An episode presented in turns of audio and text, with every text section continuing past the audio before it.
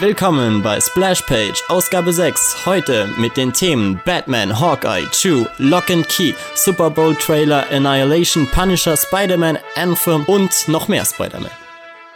Ich bin euer Host Max und es ist die Rückkehr des Mannes, der bald bei McDonald's eine Festanstellung haben wird.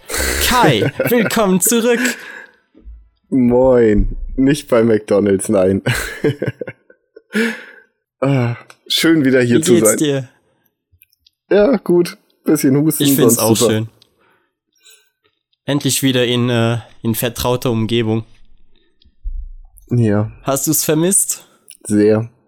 Ja, also, was haben wir denn als erstes Thema? Ähm, Also, wir haben wie immer das, was wir zuletzt gekauft bzw. gelesen haben. Meistens aber nur gekauft, ne?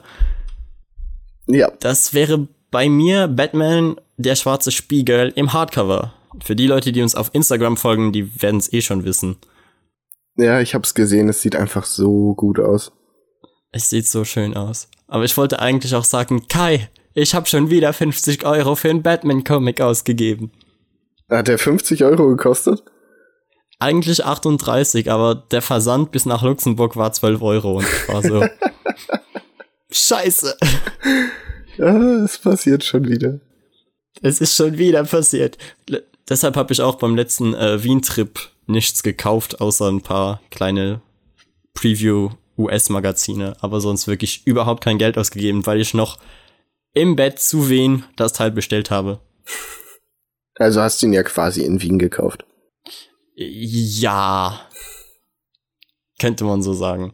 Aber er sieht, er sieht mega hübsch aus. Also, Ja, natürlich ist das, ist das Cover das Highlight. Also, drin sieht der zeichnerisch etwas weniger gut aus, aber ich bin gespannt. Also, ich freue mich drauf. Davon werdet ihr sicher noch mehr hören.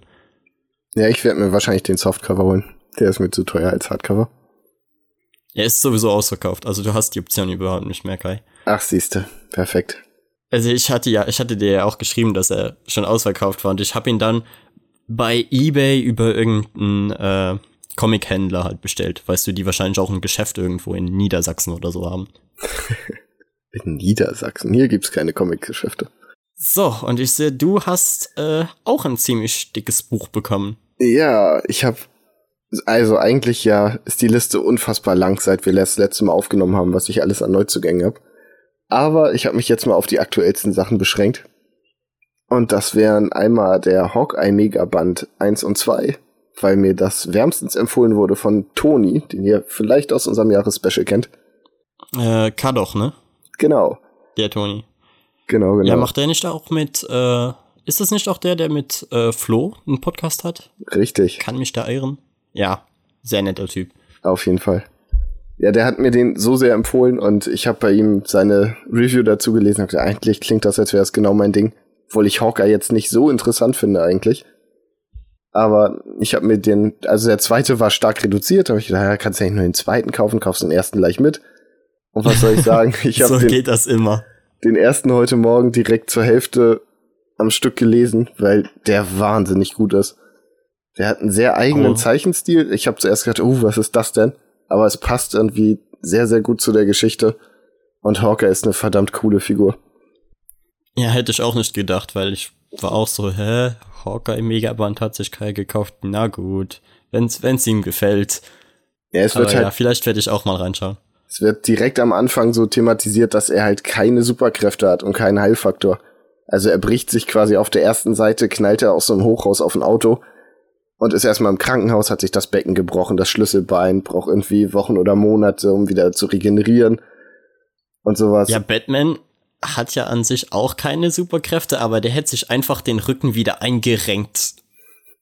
ja. So, so, er fliegt auf ein Auto, er, er, er geht vom Auto runter und bückt sich einmal und dann war's das. ja, ja. Batman kann das halt, ne?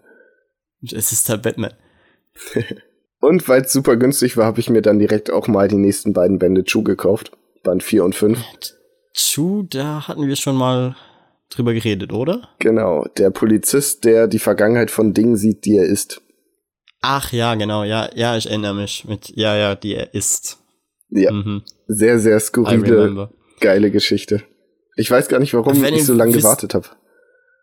Wenn ihr wissen wollt, wo wir darüber geredet haben, würde ich euch die äh, älteren Splashpage-Ausgabenfolgen mal empfehlen. Ich glaube, das war in Folge drei oder vier. Kann gut sein. Wo wir über Chu geredet haben. Ja. Und wir werden bestimmt, auch wenn du den irgendwann liest, mal drüber reden. Weil das ist eine Reihe, die solltest du mal lesen. Da machen wir da ein Special drüber.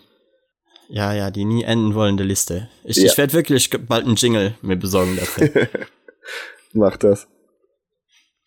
Und dann können wir auch direkt zu unserem Format kommen, das seinen eigenen Jingle hat, nämlich die News.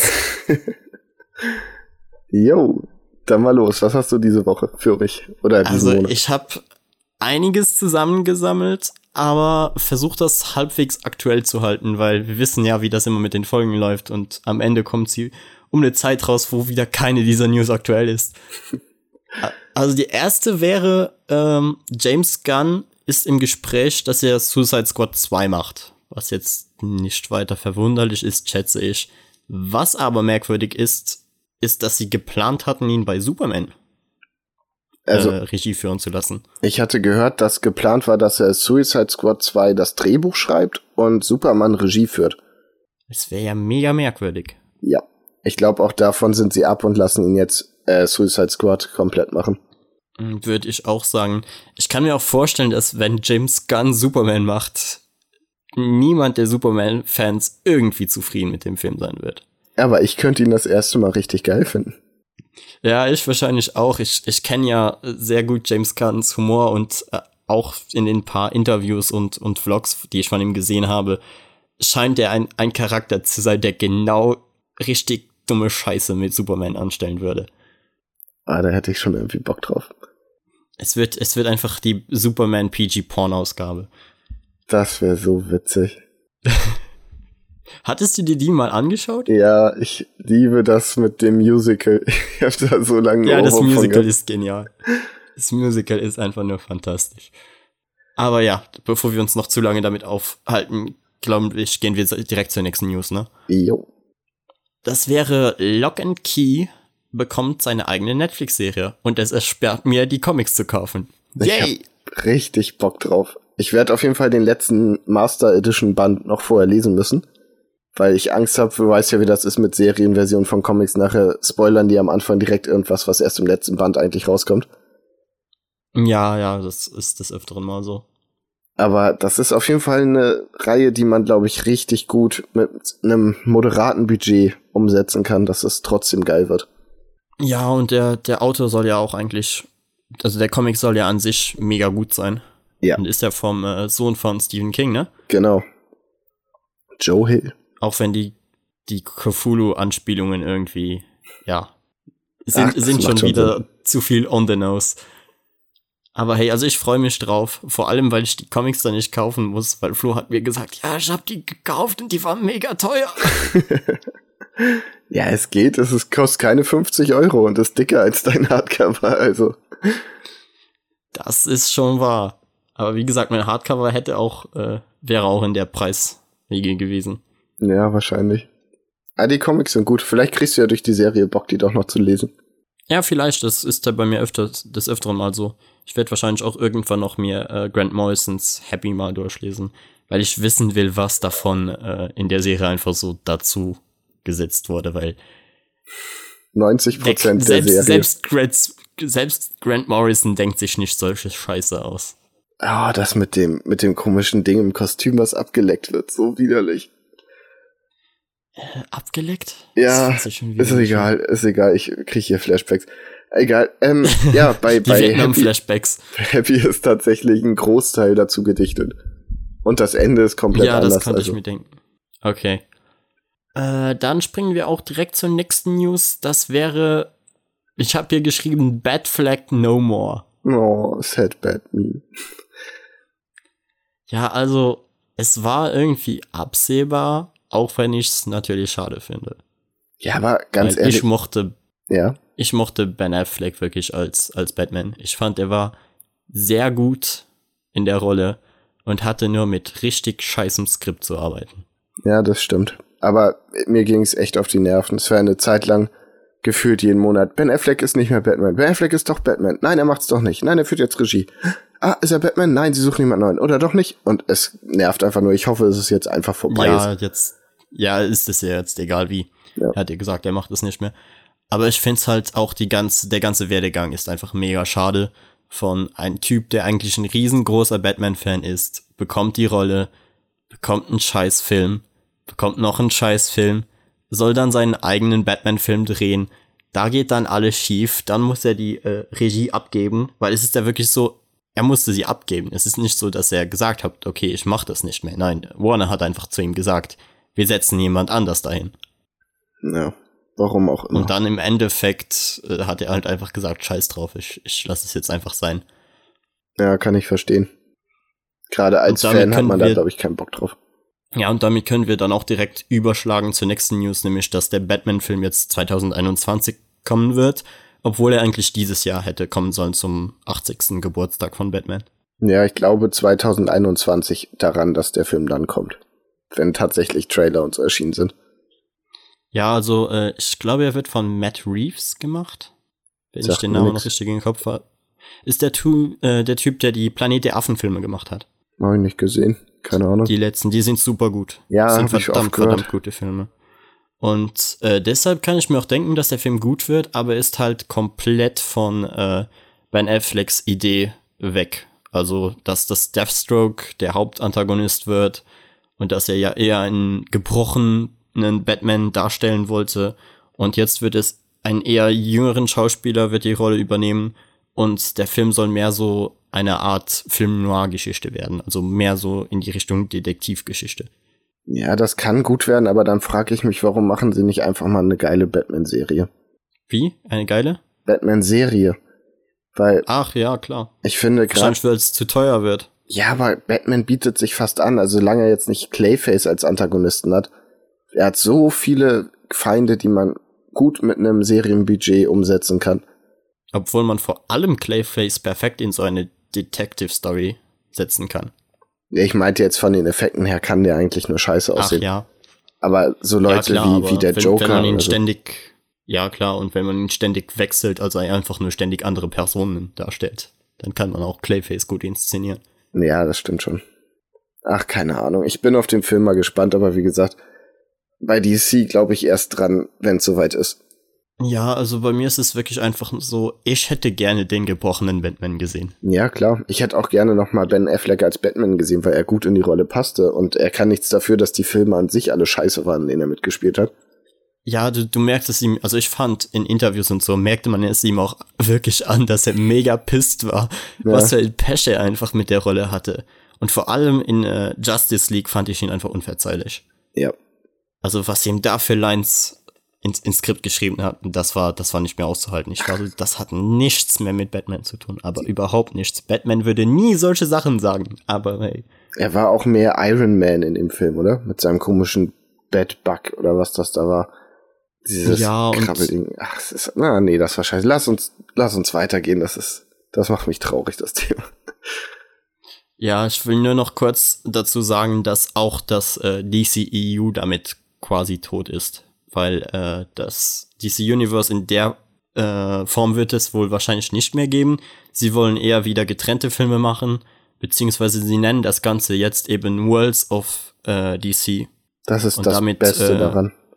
Ja, und da kommen dann halt auch eben, spielt auch Titans und die neue äh, Doom Patrol. Mhm. Wissen Sie so? Ja. Ja, die sind auch Teil dieses Worlds of DC. Ich finde es gut, wenn sie und jetzt nicht mehr das so forcieren wollen und in jedem Film so viele Verzweigungen. Weil es war einfach, es ist scheiße. Das ganze DCEU war richtig für den Arsch. Die haben das Ding an die Wand gefahren. Okay, Wonder Woman war okay, wenn man das Ende weglässt und Aquaman soll ja wirklich gut sein. Aber der Rest ja, war, der war ganz in Ordnung. Der Rest ist einfach scheiße. So. Ja, also ich, ich bin ja noch einer dieser Leute, die äh, Batman wie Superman halbwegs mochten. Na, nee. Ich mag den Film ja an sich, aber ich kann trotzdem verstehen, dass also sie haben halt einfach falsch angefangen. Sie haben alles falsch gemacht, was sie falsch machen können. Ja, und sogar, sogar die Sache, dass dass äh, Achtung Spoiler, dass Superman am Ende von Batman wie Superman stirbt. Und das kannst du doch nicht im zweiten Film bringen, wo du noch keine der Charaktere etabliert hast, während in den Comics ist es ja gerade so krass, dass du Leute wie Flash im Kostüm dann äh, bei der Beerdigung siehst. Das Ding ist weißt du, auch. und solche Sachen kannst du halt nicht machen, wenn du sie im zweiten Film hast und Flash noch gar nicht etabliert wurde. Das Ding ist auch, dass zum Beispiel meine Freundin ist wirklich Fan von Superman. Sie mag den gerne. Und wir haben Batman wie Superman gesehen. Am Ende ist er tot. Und ihr Kommentar, sie heult bei jedem Filmtod eigentlich, war so, ah, ist der jetzt tot? Ach, schade. So, das war's. Weil es ist, Ja, das ist, das zeigt halt schon ja, wie wenig Emotionen. der war halt auch nicht sympathisch. Das war halt, ich mag Superman schon nicht unbedingt gerne, aber der war einfach, das, nee. Er war ja auch nicht Superman. Nee. Er hat ja auch null in die, in die Rolle gepasst. Also jetzt nicht der Schauspieler, den Schauspieler fand ich jetzt nicht schlecht in der Rolle, aber auch wieder, Superman ist doch einer der, gerade der, die in das, an das Gute im Menschen glauben. Deshalb hast du ja Batman als Kontrast. Aber da war er einfach auch genauso ein depressiver Typ. Vor allem, was mir das kaputt gemacht hat, ist so Hintergrund. Das ist nur ein Gerücht. Achtung, verklappt mich nicht. Ich habe gehört, dass der Schauspieler ziemlich, ziemlich rechts eingestellt sein soll. Ich habe gedacht, das geht bei Superman einfach überhaupt nicht. Du kannst nicht das, den Immigrant Alien nehmen und den mit einem rassistischen Schauspieler besetzen. Sobald man das weiß, war das für mich kaputt irgendwie. Okay, ja, also wenn das tatsächlich stimmen soll, dann ist das natürlich wirklich äh, unangenehm. Ja, wie gesagt, nur ein Gerücht. So, dann äh, kommen wir auch schon zu noch mehr Filmzeug, nämlich den äh, Super Bowl Trailer. Yay. Ich habe mir die einfach alle mal schnell angeschaut, weil es sind immer nur so 40 Sekunden Clips, weil mehr kannst du dir halt einfach nicht leisten beim Super Bowl. ich war ja auch sehr enttäuscht, dass es keine äh, keine PewDiePie Werbung gab, auch wenn es logisch war, dass keine kommen wird, aber das wurde halt so angeteased und ich hätte es mega lustig gefunden. Ja, Aber ja, also ich zähle einfach mal auf, was wir alles hatten. Es war Endgame, Captain Marvel, Birds of Prey, Us, also US und äh, Toy Story 4. hm. auf zwei von den Sachen habe ich Bock. Und das wäre? Endgame und Captain Marvel. Kein Bock auf Toy Story? Nee, ich habe drei schon nicht mehr gesehen. Keine Ahnung, das ist Ja, irgendwie. den fand ich super. Ja, das habe ich von vielen gehört, aber irgendwie ist das, hat mich das nie so gecatcht. Ja, du warst wahrscheinlich auch schon zu alt, als der erste rauskam, oder? Nee, ich glaube nicht, weil gerade viele in meiner Altersklasse feiern Toy Story total. Aber Ach echt? ja. Okay. Ja, war, glaube ich, ein gutes Kinoalter, aber ich weiß nicht, irgendwie fand ich das immer ein bisschen blöd. Also nicht als schlechten Film, sondern es hat mich einfach nicht, nicht so abgeholt. Keine Ahnung. Das war wohl einfach nicht deine Prämisse. Nee, irgendwie nicht. Aber ja, fangen wir mal an mit Endgame. Was hast du zu Endgame zu sagen? Ja, ich fand den sehr kurz. So, es macht natürlich Sinn, wie du schon sagtest. Aber ich habe dann auf YouTube nur gesehen, der Super Bowl Aber Endgame Kai, Trailer. sie haben 5 Millionen US-Dollar ausgegeben, um diesen Trailer zu haben. Also Trailer unter Anführungszeichen. Ja, und es hat mir nichts gesagt. Was ich ja interessant fand, ist, du siehst diese, diese Shots, wo sie alle zusammen auf die Kamera zulaufen oder eben an der Kamera vorbeilaufen. Und äh, es ist den Leuten aufgefallen, dass sie wahrscheinlich einen Charakter rauseditiert haben. Weil so, du siehst einfach so ein großes Loch, weißt du, zwischen Okay. den Charakteren. Alle stehen so anständig nebeneinander und dann hast du einen größeren Abstand und dann am Ende, ich glaube, es war, äh, wie heißt jetzt schon wieder? Black Widow Okay. steht dann halt letzten da und du denkst dir so, Moment, kann es sein, dass da jemand fehlt? Und wer und das fehlt? mochte ich von der Theorie. Keine Ahnung, wer fehlt, aber ich tippe mal drauf, dass es wahrscheinlich Captain Marvel wird, Ah, ja. ist, aber hm. Ja, den äh, Captain Marvel Trailer dagegen mochte ich sehr. Den habe ich nicht gesehen. Der leider. hat halt äh, noch einmal mehr äh, dieses ganze. Ach, er hat, hat einfach schön alles, um was es so in dem Film geht, zusammengefasst. Du siehst halt äh, kurz Nick Fury, du siehst äh, die Schauspielerin im, äh, im äh, Jet rumfliegen, du siehst am Ende diese Dragon Ball-artigen Kämpfe. Also, ich habe immer mehr Bock auf Captain Marvel. Ja, ich hätte es auch nicht gedacht eigentlich. Also als es angekündigt wurde, dachte ich, oh, Captain Marvel, echt jetzt? Marvel Superman so ein bisschen. Aber inzwischen habe ich eigentlich echt Bock auf den Film. Ja, ich habe halt noch immer diese, diese Erwartungshaltung, weil der, ich ja auch schon im äh, Marvel-Trailer-Podcast gesagt hatte, dass ich halt nicht mehr so diesen, diesen Marvel-Zauber spüre. den es halt am Anfang war. Aber ich kann mir trotzdem vorstellen, dass mir der Film noch Spaß machen wird. Ja, bestimmt. Dann gab's noch äh, Birds of Prey, ein kurzer Teaser, der quasi nichts ausgesagt hat, außer dass er halt mal kurz äh, Harley Quinn in dem neuen Outfit gezeigt habe, was ich absolut grausam finde. Mhm. Also ich finde, die sieht so schlimm aus.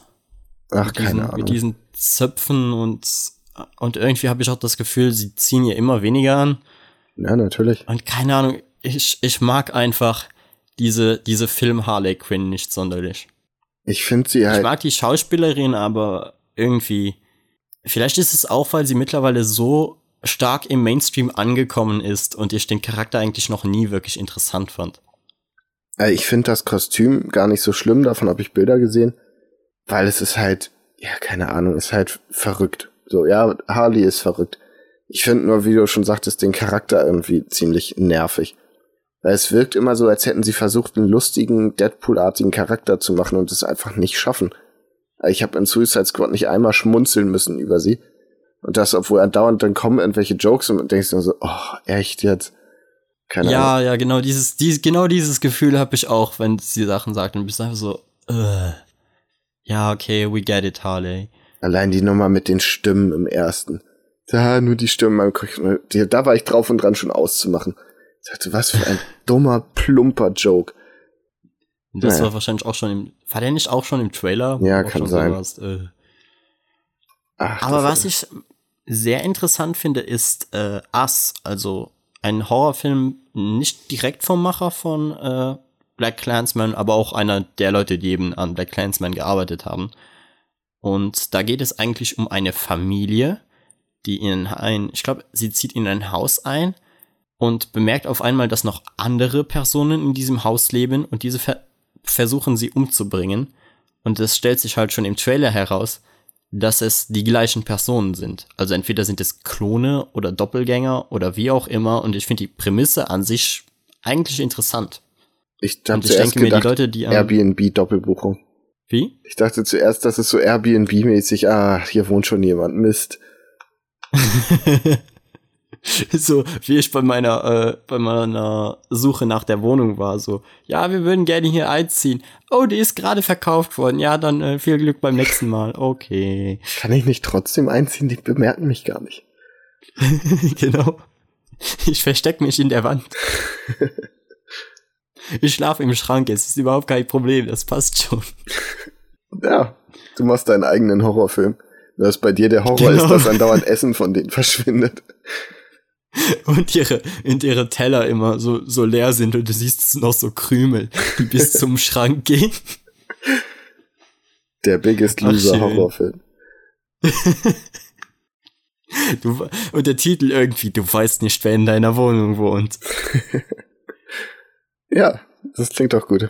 Schreib mal ein Drehbuch, wir Aber ja- reichen das ein. Ja, erst müssen wir mal äh, das Pikachu-Drehbuch fertig schreiben. Ach ja. Aber kommen wir noch zu äh, Toy Story 4.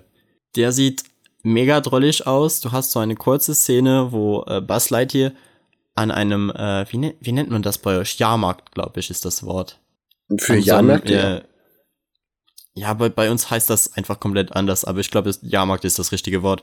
Und er ist halt also an einer äh, Schießbude und er ist eines der, weißt du, der Gewinne, die Mhm. halt so im Hintergrund hängen. Und er ist halt wirklich irgendwie festgemacht und du hast auch keine Ahnung, wie er da hingekommen ist und hat dann halt kurz Interaktion mit den, äh, mit den äh, Spielsachen, die eben auch da so rumhängen. Und das ist schon irgendwie, irgendwie süß. Ja, Also wenn, wenn die Jokes wieder auf diesem Niveau sind, wie der jetzt im, äh, im Trailer, dann hab ich Bock auf den Film.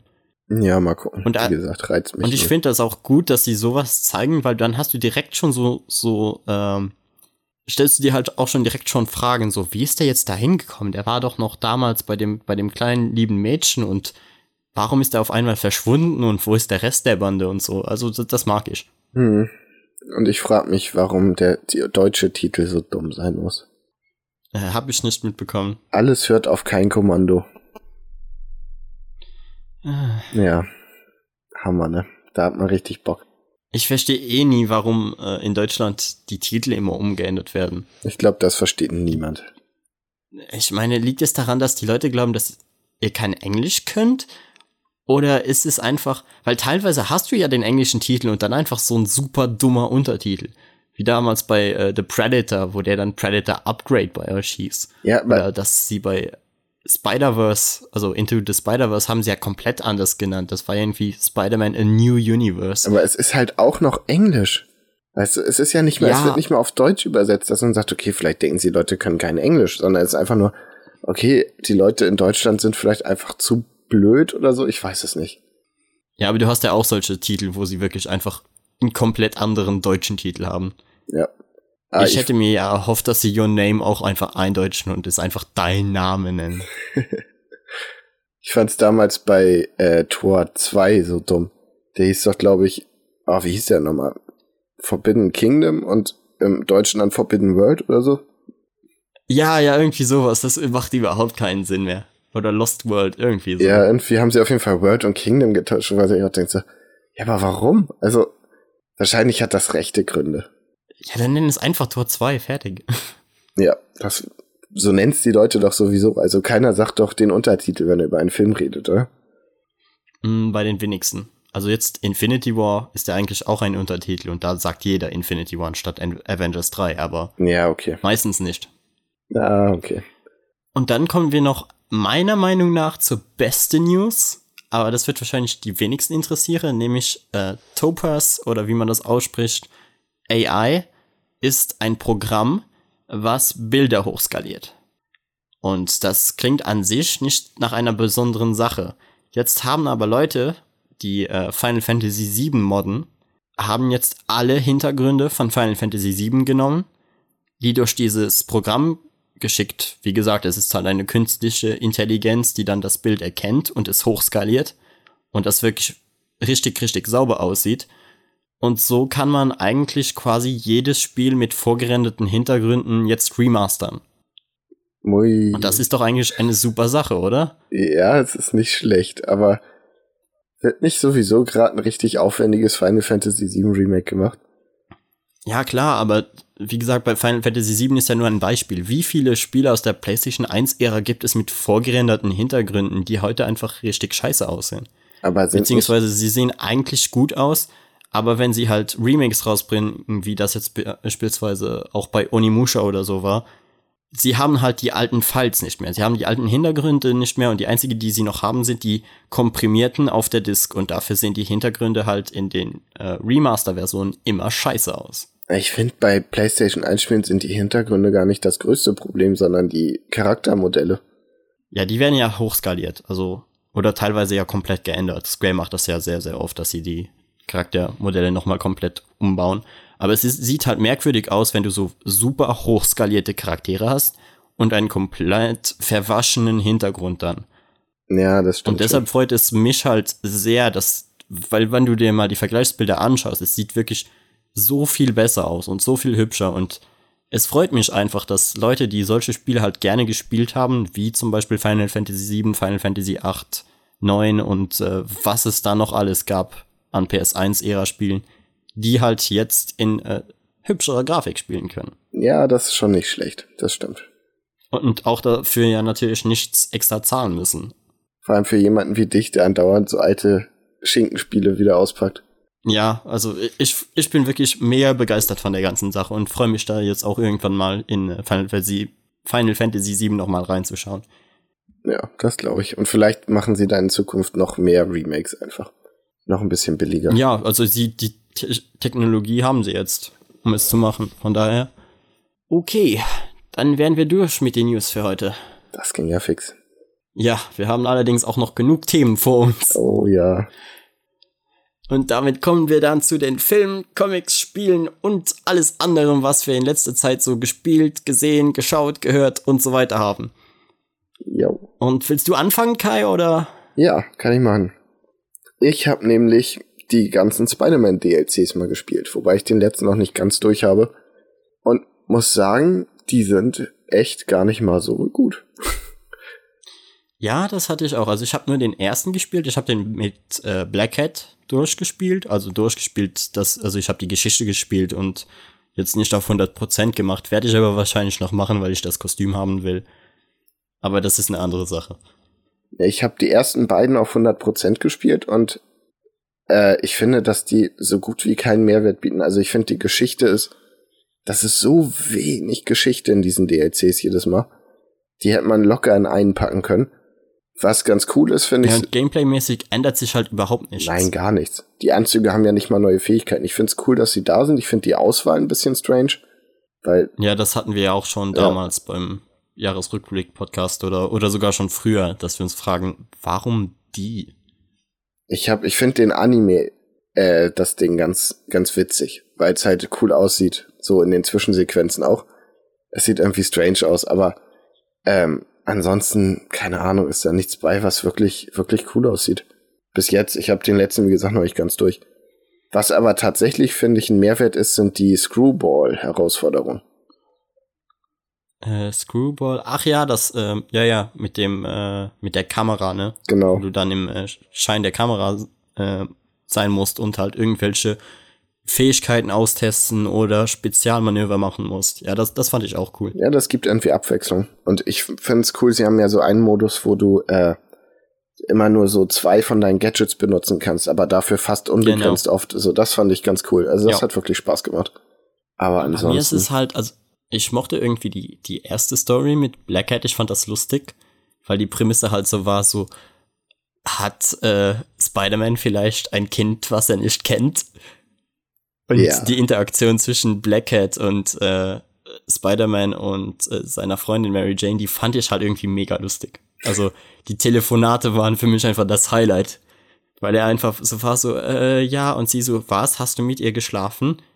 Muss ich, da hast du etwa ein Kind, von dem du nichts weißt, und er ist so, ich habe keine Ahnung. ich finde, dass das Beste war, dass er irgendwie zu ihr sagt, so, ja, sie hat ein Kind und irgendwie ist es vielleicht von mir und von MJ kommt er so, Ugh. und sie legt auf. Ja, und ich ja. dachte so, what? Das ist einfach die fiesest mögliche Reaktion. Ich fand die super. Da, da war ich wirklich dabei bei den Dialogen, aber das war halt auch das einzige, was, was diese DLC zu bieten hatte. Ja. Weil, wie gesagt, die Missionen waren auch fast die gleichen, obwohl ich das mochte mit dem äh, Museum. Das war eine schöne Referenz auf äh, Spider-Man 2. Weil du Black Hat da auch in dem Museum am Anfang triffst. Aber sonst, wie gesagt, keine Ahnung, warum nicht ein Gadget mehr dabei, also dazusetzen? Das ist es halt. Oder irgendwelche coolen Challenges noch dazu machen.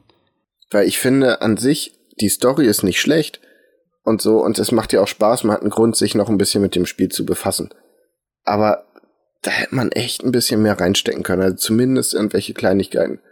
Du hättest ja auch Gadgets nehmen können, die du dann nur in den DLCs benutzen kannst, wenn sie ansonsten. Ja, meinetwegen. Ah, du machst ja auch es kein. gibt ja genug DLCs, die sowas machen. Die wirklich sagen, okay, es ist quasi das gleiche Spiel, aber hier hast du eine Waffe mehr. Und die, die, um die dreht sich dann halt das ganze, die ganze DLC und mit der kannst du dann spezielle Rätsel lösen, etc. Ja, und sie machen ja nicht mal ein Balancing oder so kaputt. Das ist ja ein reines Offline-Spiel. Also es wäre ja nicht mal schlimm, wenn sie sagen, damit bist du jetzt im Hauptspiel übermächtig. Weil, ja, dann ist das so. Ist doch egal. Ja, weil vor allem auch, äh, wenn ich mich recht erinnere, hatte äh, Batman, also die Batman Arkham-Spiele hatten doch auch alle DLCs, die aber tatsächlich einen Mehrwert boten. Habe ich alle nicht gespielt. Also ich weiß zum Beispiel, dass es bei äh, Arkham City so war, dass du, äh, äh, lass mich, Catwoman gespielt hast. Ach, stimmt, genau. Das war ja nochmal dann ein anderes Spielgefühl und so. Habe ich doch gespielt. genau. So du es hast.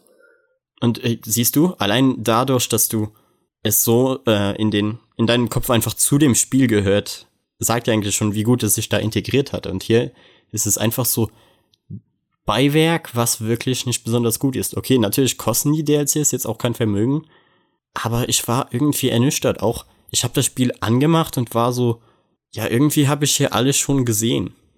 Ja, ich fand auch schade, dass man hat immer mal so, dass Miles einen Anruf zwischendurch und sagt, so, ja, Peter, trainier mich bitte und so.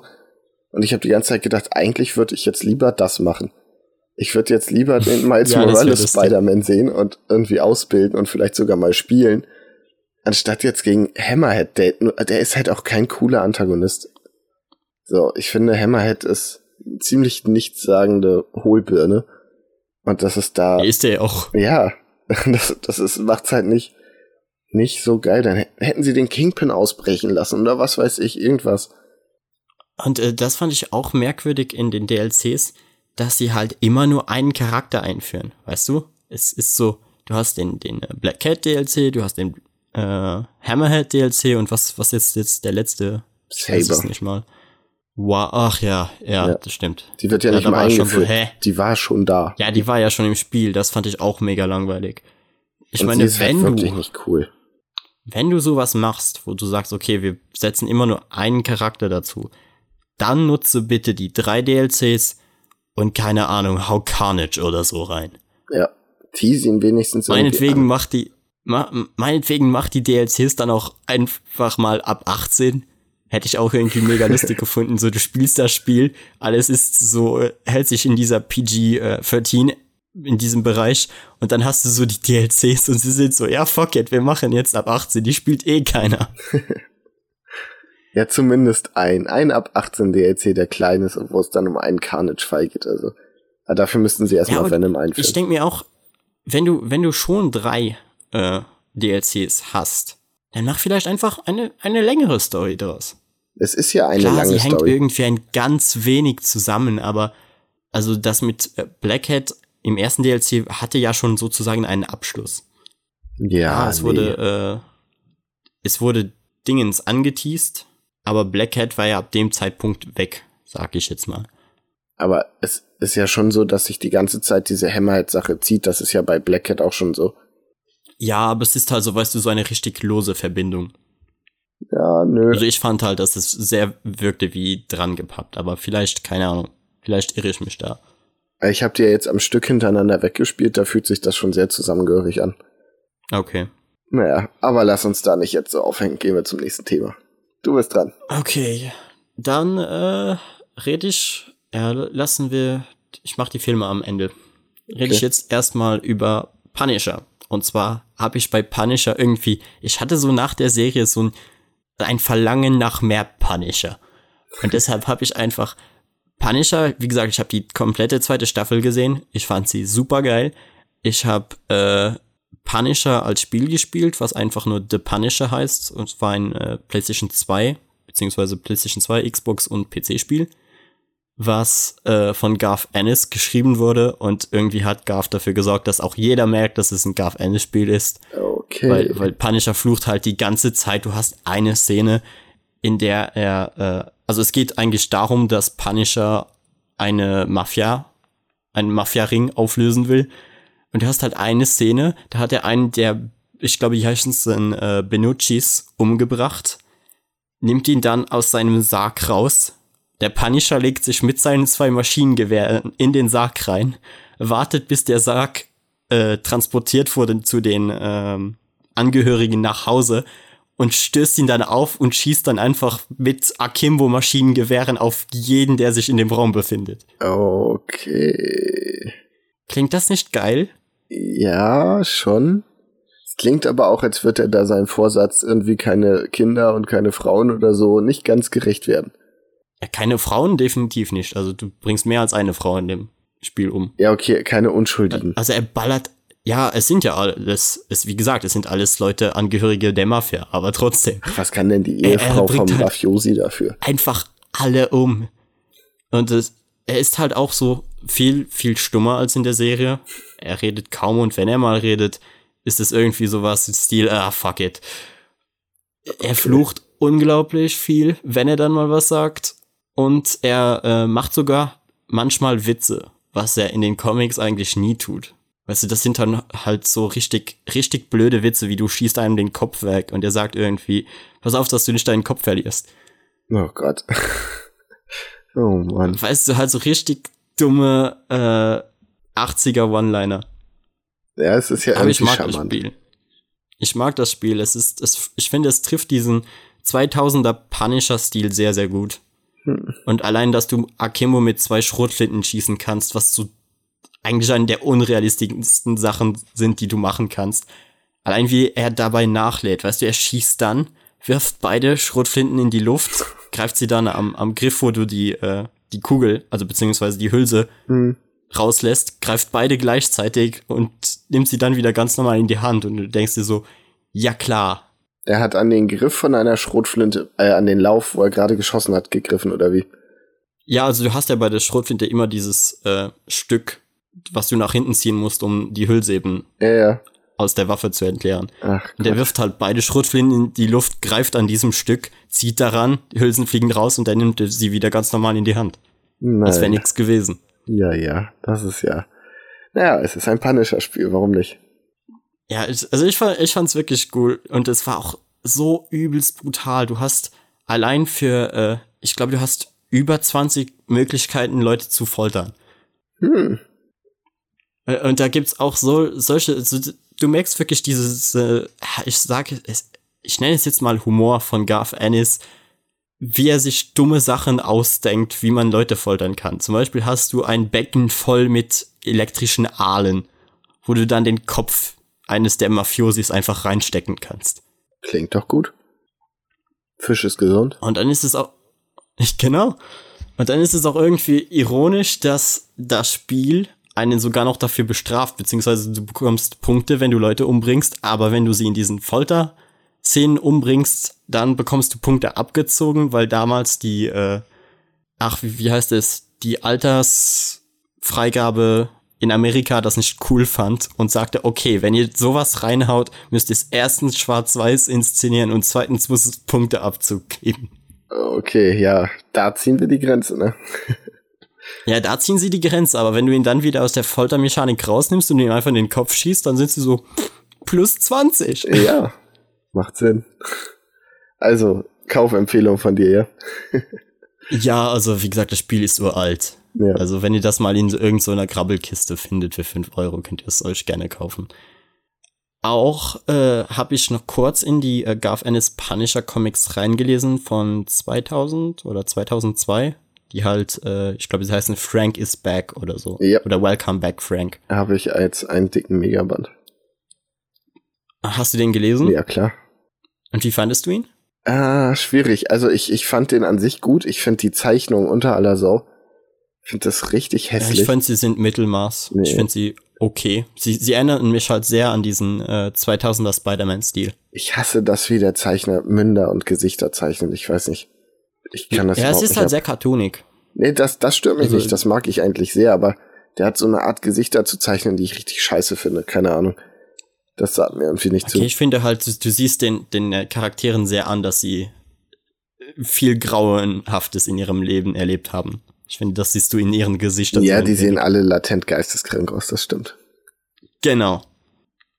Ja. Und ich mag auch, wie äh, Garth Ennis da schreibt, so die Gedanken von Punisher und Punisher sagt halt so, ja, ich bin zurück, scheiß auf irgendwelche dummen Cameos, scheiß auf irgendeinen scheiß Wagen, mit dem ich rumgefahren bin. Es gibt nur mich, mein Apartment und meine Waffen.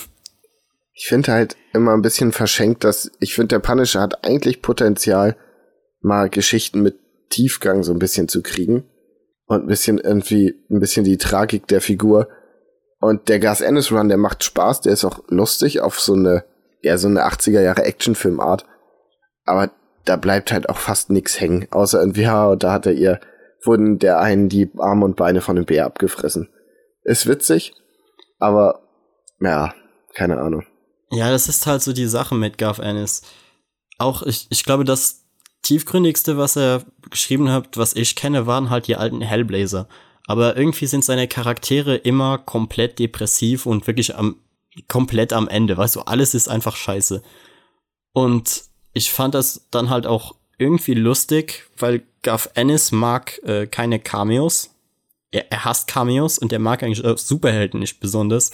Und deshalb fand ich halt diese Line, wo er dann eben sagt, okay, Schluss mit dem Gimmicks, Schluss mit den Cameos, irgendwie lustig als, als Referenz auf äh, Punisher aus den 90ern. Weil die haben Garth Ennis ja wirklich das Material nochmal gegeben und waren so, bitte rette unseren Punisher, weil alle haben sich so in, in den kreativen Bankrott geschrieben, du musst unseren Punisher retten und er ist einfach so, ja fuck Marvel, Mann, ich mach mein eigenes Ding.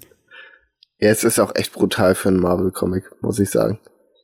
Ja, das, die sind ja auch unter der Marvel Max-Reihe rausgekommen, die ja. Ja. nicht mal als Kanon gilt. Obwohl Born offiziell Kanon ist.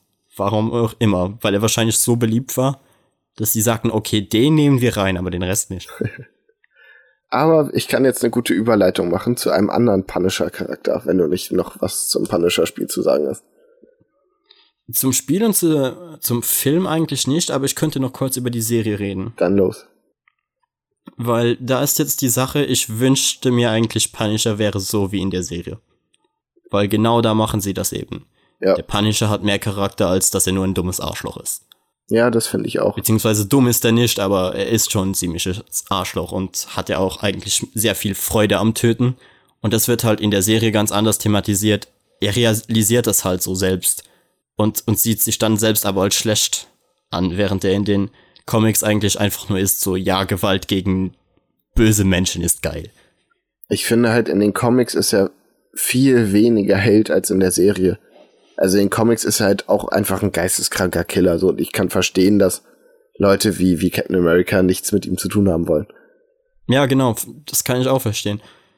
Aber ich wünschte mir halt, Punisher wäre mehr in den Comics, ja. wie er in der Serie ist. Das stimmt. Weil der Charakter hat einfach mehr Tiefgang. Er, er stellt seine, seine Taten in Frage, er, er interagiert mehr mit anderen Charakteren, er hat Empathie. Hm. Und, und es, ja, selbst eigentlich das ist so merkwürdig, weil es wird ja in beiden thematisiert, dass seine äh, Spoiler, seine Kind und sein, seine Freundin eben gestorben sind. Und wie er einfach damit umgeht in der Serie ist so viel anders. Er leidet wirklich, während du in den Comics einfach einen Charakter hast, der, der innerlich einfach tot ist und einfach überhaupt nichts mehr fühlt und einfach den Abdruck zieht und sich denkt so, ja, ist halt mein Job jetzt. Ich finde halt auch in der Serie ist er ein ziemlich cooles Arschloch und in den Comics ist er einfach nur ein Arschloch. Ja, während der, also in den Comics hat man halt Spaß teilweise daran, was er so macht. Also auf welche kreative Art und Weise er sich jetzt ausdenkt, um Leute zu punishen. Während er in der Serie einfach, ja, ist halt netter, aber auch einfach menschlicher. Ja. Ja, das Du stimmt. hast einfach das Gefühl, okay, diese, diese Person geht, hat gewisse Gefühle und geht durch ein gewisses Drama durch, während, wie gesagt, man bei dem anderen Punisher einfach überhaupt nichts mehr fühlt. Hm. Ja. Ich weiß nicht, ob das einfach Garth Ennis Ding ist, weil was habe ich bis jetzt von ihm gelesen? Äh, Hellblazer, Preacher und Punisher und irgendwie erkenne ich da immer so ein gewisses Muster wieder. Ist einfach sehr gewaltgeil alles. Ja, es ist sehr gewaltgeil und sehr tot in, was Emotionen angeht. Ja, aber er schreibt gute Charaktere, die durchaus Potenzial haben. Nur irgendwie. Ja, er hat ja auch gute Ideen und ich würde ihn auch als einen der besten Comic-Autoren definitiv preisen, aber ich hätte halt gerne mehr Emotionen in seinen Charakteren. Ja. Ja, er kann gut Charaktere erfinden und da muss die jemand anders weitererzählen. Er müsste halt diesen extra Schritt weitergehen und sagen, okay, ich mache auch wirklich, ich zeige wirklich die Tragik dieser Charaktere, anstatt sie jetzt einfach töten zu lassen oder einfach fluchen zu lassen, wie es jetzt zum Beispiel bei äh, Preacher der Fall ist. Ja. Deshalb sehe ich halt äh, Hellblazer als seine beste Reihe an, weil er das da tatsächlich irgendwo macht. Ja, nicht schlecht. Kommen wir zu einem anderen Punisher-esken Charakter. Aber nur mit den positiven Sachen. Und zwar ist. Ja, ich würde hm? nur noch kurz sagen, ich hoffe, es gibt späterhin nach dem Erfolg der Serie mehr Punisher mit diesem Charakter. Glaube also, ich wo nicht. der Punisher wirklich. Glaubst du nicht? Nee, Hältst du das für unwahrscheinlich? Ja. Warum? Weil es nach, die erste Serie war, also die erste Staffel war ja auch schon erfolgreich und da kam auch nichts. Alles, was danach kam, war auch so. Ja, es kam ja auch eigentlich gar nichts. Doch, er hat eine eigene Reihe Oder? im Moment. Ja, aber, ja, okay. Aber die ist auch wieder, das ist wieder so ironisch, weißt du? Garth Ennis schreibt so Scheiß auf die Gimmicks und der läuft im War Machine Kostüm rum im Moment. Ja. Ah, es ist einfach, ja, Quatsch. Lass uns auf die guten Aspekte zurückkommen, über die reden, über die du reden wolltest. Genau, ich wollte nämlich über Kill or Be Killed reden. Das ist auch quasi ein punisher Charakter, weil er Kriminelle tötet. Aber im besten Sinne. Er ist keine geisteskranke Killermaschine. Der reflektiert das, der macht sich Gedanken. Er denkt wahnsinnig viel über alles Mögliche nach. Und du Er hast. ist natürlich auch, glaube ich, nicht ganz so gut nein. in dem, was er nein, macht, nein, nein, oder? nein, nein, nein, nein. Er ist, er ist ein realistischer Charakter. Ja, weil das war auch solche Sachen, die ich in der, in der Punisher-Serie hatte, wo ich mir denke, der richtig wahre Punisher würde nie in solche Situationen kommen. weil er einfach viel zu krass ist. Da musst du mal Killer Be Killed lesen, da denkst du, der Punisher würde in keine dieser Situationen kommen. Ähm, so, er würde, er würde den Charakter einfach aufessen. Ja. Aber es ist tatsächlich eine Serie, die ich dir mal ans Herz legen würde, weil ich glaube, dass dir die ganz gut gefallen könnte. Die ist. Ja, ich glaube, wir hatten auch in der zweiten äh, Ausgabe mal Rede darüber. Genau, deshalb will ich jetzt auch nicht zu sehr ins Detail gehen, nur weil es mit dem vierten Band jetzt abgeschlossen ist und ich den vor kurzem gelesen habe, wollte ich mal erwähnen, dass der die Serie an sich ist einfach eine richtig runde Sache.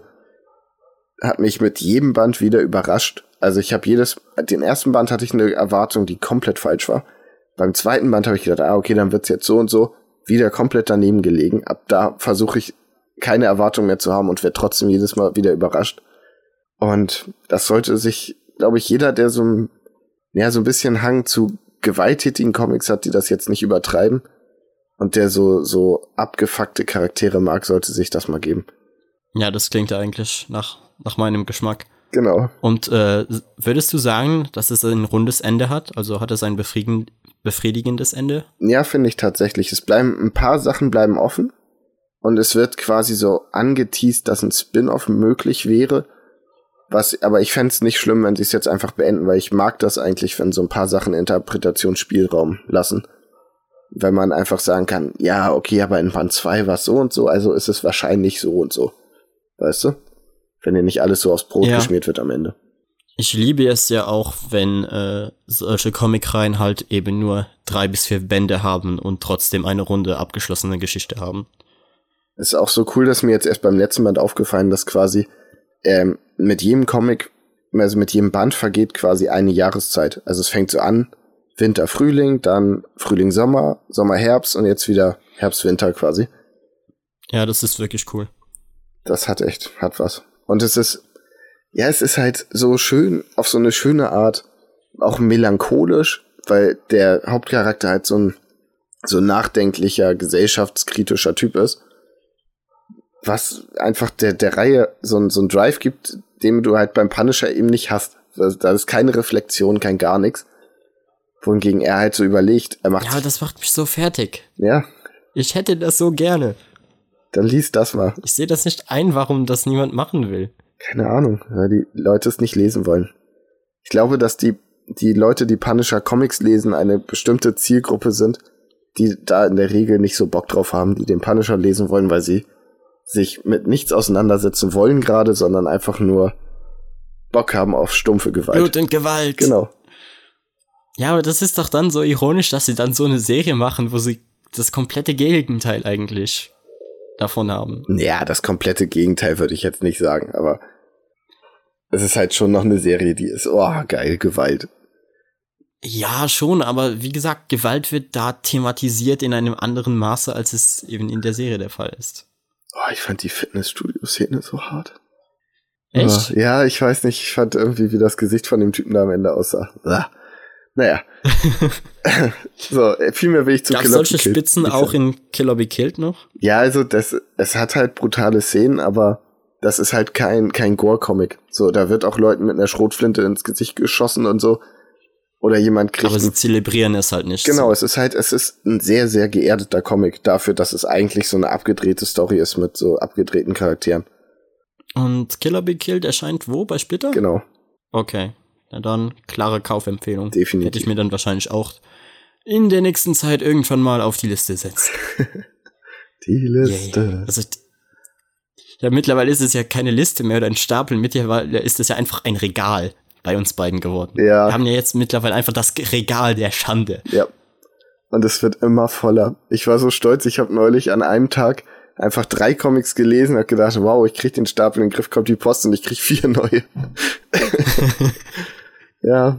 Genau so ist es. Ich war auch so froh, wie ich endlich fertig war mit, mit äh, Watchmen und noch anderem Kram und dann habe ich so, so mir das Ganze angeschaut und war so, ach nee, es ist so viel. Aber und dann kommt, und dann kommt der schwarze Spiegel an und ich war so, nein! Weil der ist wirklich fett, also, es ist kein kleiner Comic. Nee, aber ich sehe das inzwischen gar nicht mehr so eng. Ich bin inzwischen so, dass ich mir denke, okay, ich habe jetzt einen, einen Lesestapel, der mehr Auswahl hat, als eine Buchhandlung hier überhaupt Comics hat. Also nicht der Talier, sondern so die, wo ich als erstes war. Also alles richtig gemacht. Ja, und ich habe halt Bock auf jeden einzelnen dieser Comics. Und jetzt kann ich mich da mal ranstellen, quasi blind reingreifen und sagen, okay, jetzt lese ich dich. Mein Problem mit der ganzen Sache ist, dass ich vieles angefangen habe und es einfach noch nicht fertig gelesen habe. Und weißt du, das macht mich dann so fertig, weil ich mir denke, okay, ich will neues Zeug anfangen, aber eigentlich sollte ich mein altes Zeug, was ich angefangen habe, endlich mal fertig lesen. Ja, kenne ich. Und dann verlierst du, verlierst du das Pacing, weißt du, dann gehst, da steigst du irgendwo in der Mitte bei einem deiner Comics ein, den du gelesen hast und erinnerst dich nur noch an die Hälfte und dann brauchst du eine Zeit, um wieder reinzukommen und der, der, während der Zeit füllt sich dann das Regal immer weiter und du denkst dir so, oh Gott, ich habe komplett die Kontrolle verloren. Ja, und dann muss man einfach sagen, okay, ich genieße das jetzt. Es ist nicht der Stapel ja. der Schande, sondern der Stapel der wundervollen Auswahl. Stapel der Freude. Genau, das ist doch viel schöner. Die Liste der Schande, die hast du, so mit Sachen, die du kaufen musst. Die haben wir definitiv. Aber der Stapel ist Freude. Pure Freude. Genau. Kai, weißt du, was auch pure Freude ist? Na? Black Hammer. Oh ja. Du hast es endlich gelesen. Ich bin so stolz auf dich. Ich habe äh, Black Hammer 1 gelesen, Black Hammer 2 gelesen, Sherlock habe ich nachgeholt und mit äh, Dr. Star bin ich fast durch. Ich hoffe, du hast sie nicht in der Reihenfolge gelesen. Äh, ich habe sie Black Hammer, Sherlock, Black Hammer, Dr. Star. Perfekt. Weißt also du, was so, ich meinte mit dem Spoiler? Hast. Ja, es gab kleinere also ich verstehe schon, dass wenn man äh, jetzt äh, den zweiten direkt liest und dann sich äh, Sherlock anschaut, paar Sachen halt gespoilert werden, aber selbst in der Reihenfolge finde ich es nicht so schlimm, weil ich finde, die Spin-offs stehen doch irgendwo eigenständig genug zum Rest der Reihe. Ich finde es auch nicht schlimm. Ich finde, also ich hätte es nur schöner gefunden, dass, also ich glaube, dass das Ende von Sherlock Frankenstein mich mehr geflasht hätte, wenn ich das noch nicht gewusst hätte aus dem zweiten. Äh, ich weiß jetzt nicht mehr genau, was du meinst. Warte. Sollen wir kurz eine Spoilerwarnung hier? Ich, ich versuch's ohne Spoiler und haltet euch trotzdem mal kurz fünf Sekunden die Ohren zu. Äh, die Beziehungssache. Ach ja, ja, okay. Ja, ja, okay, verstehe. Weil ich, ja, klar. Wenn du das von Anfang an weißt, dann hat das sehr, sehr viel, nimmt sehr, sehr viel Bedrohung aus dem Charakter raus irgendwie. Ja, ja, du hast recht. Das hätte wirklich dann bei mir was geändert, aber war bei mir ja nicht der Fall und ich ich mochte das auch so, wie ich das dann gelesen habe. Weil vor allem bei äh, hm. bei dem Haupt, ich sag jetzt mal Antagonisten in Sherlock Frankenstein ist es halt irgendwie ironisch, wenn du es dann danach vergleichst. Ja. Aber ich finde Und ich habe auch ja. Ich hatte auch ganz andere Erwartungen an Black Hammer. Weil ich habe so angefangen, habe die ersten drei Kapitel gelesen und war so, ja, okay, schon irgendwie ganz gut, aber ich weiß jetzt nicht genau, wo die damit hinwollen und im Moment interessiert es mich noch nicht so sehr. Und dann kam das vierte und fünfte Kapitel und die haben es halt so richtig für mich rumgerissen. Ja, war Da wusste ich so, was Black Hammer sein, woll, sein will und es ist eigentlich einfach eine sehr charaktergetriebene Geschichte. Ja. Der Plot ist relativ nebensächlich was man auch sehr gut daran merkt, dass sie eigentlich quasi im ersten und zweiten Band quasi fast kein Stück weiter sind als am Anfang. Es Aber du weißt noch einfach so viel mehr. Ja. Ja, du weißt danach einfach so viel mehr über diese Charaktere. Und allein, dass ich mir diese Namen mehr oder weniger gemerkt habe, dass ich mich an, an Walkie Talkie erinnere, dass ich mich an Weird erinnere, das, das macht schon was bei mir aus, weil meistens sind mir die Charaktere mehr oder weniger egal, wenn ich Comics lese. Das heißt übrigens Talkie Der Plot interessiert mich halt. Ja, klar. Meinte ich. Und äh, auch bin ich halt jetzt mega interessiert, wie sich das Ganze jetzt äh, weiterentwickeln wird und welche Spin-offs auch noch rauskommen werden. Ja. Weil ich finde die, die Auswahl, wie äh, Jeff Lemire eben sagt, okay, dazu hätte ich gerne ein Spin-off, sehr interessant. Ich habe schon Cover Weil Dr. gesehen. Star zum Beispiel, hm? Dr. Star zum Beispiel kam ja auch in äh, Sherlock kurz mal vor. Ja, aber halt auch nicht viel. Also ich war da ein bisschen verwundert, dass der, weil Sherlock Frankenstein wird ja durchaus mal erwähnt, aber Dr. Star war, ist mir nie als wichtige Figur aufgefallen, bis der. Ja, eben, und das meinte ich halt mit dieser Auswahl. Ja. Es ist eine interessante Auswahl, die er da trifft. Er, er inszeniert Charaktere kurz und sagt dann später, okay, zu dem gibt es mehr, weil der wird kurz erwähnt, auch in, glaube ich, äh, Black Hammer 2. Also auf jeden Fall haben die in dem Hauptplot ihn auch des Öfteren mal erwähnt aber du weißt halt nichts über den Charakter und Jeff Lemire sagt dann, okay, aber der Charakter ist mir so wichtig, auch wenn ihr in der Hauptgeschichte im Moment keine große Rolle spielt, will ich, dass ihr mehr über diesen Charakter erfahren könnt. Ich finde halt auch so schön, wie er über die Spin-offs einfach die Welt immer größer macht und das so im Hintergrund. Dann hörst du hier nochmal einen Nebensatz und denkst dir so, ah, okay, krass, was ist da denn passiert und so. Und es, es fühlt sich halt, finde ich, wirklich so an, als wäre das ein Universum, was schon seit Jahrzehnten existiert. Ich muss es halt jetzt wieder sagen, Kai, aber es fühlt sich wirklich ein wenig nach Watchmen an. Und das aus deinem Mund ist ja wohl das größte Lob. Ja, also man merkt wirklich die, die Herangehensweise, die er da hat. Natürlich hat äh, Jeff Lemire halt das, dass er Spin-offs und alles dazu setzt, während es in Watchmen einfach ein rundes Ding war. Aber trotzdem ist es beachtlich. Und ich mag diese Charaktere mittlerweile und wirklich sehr.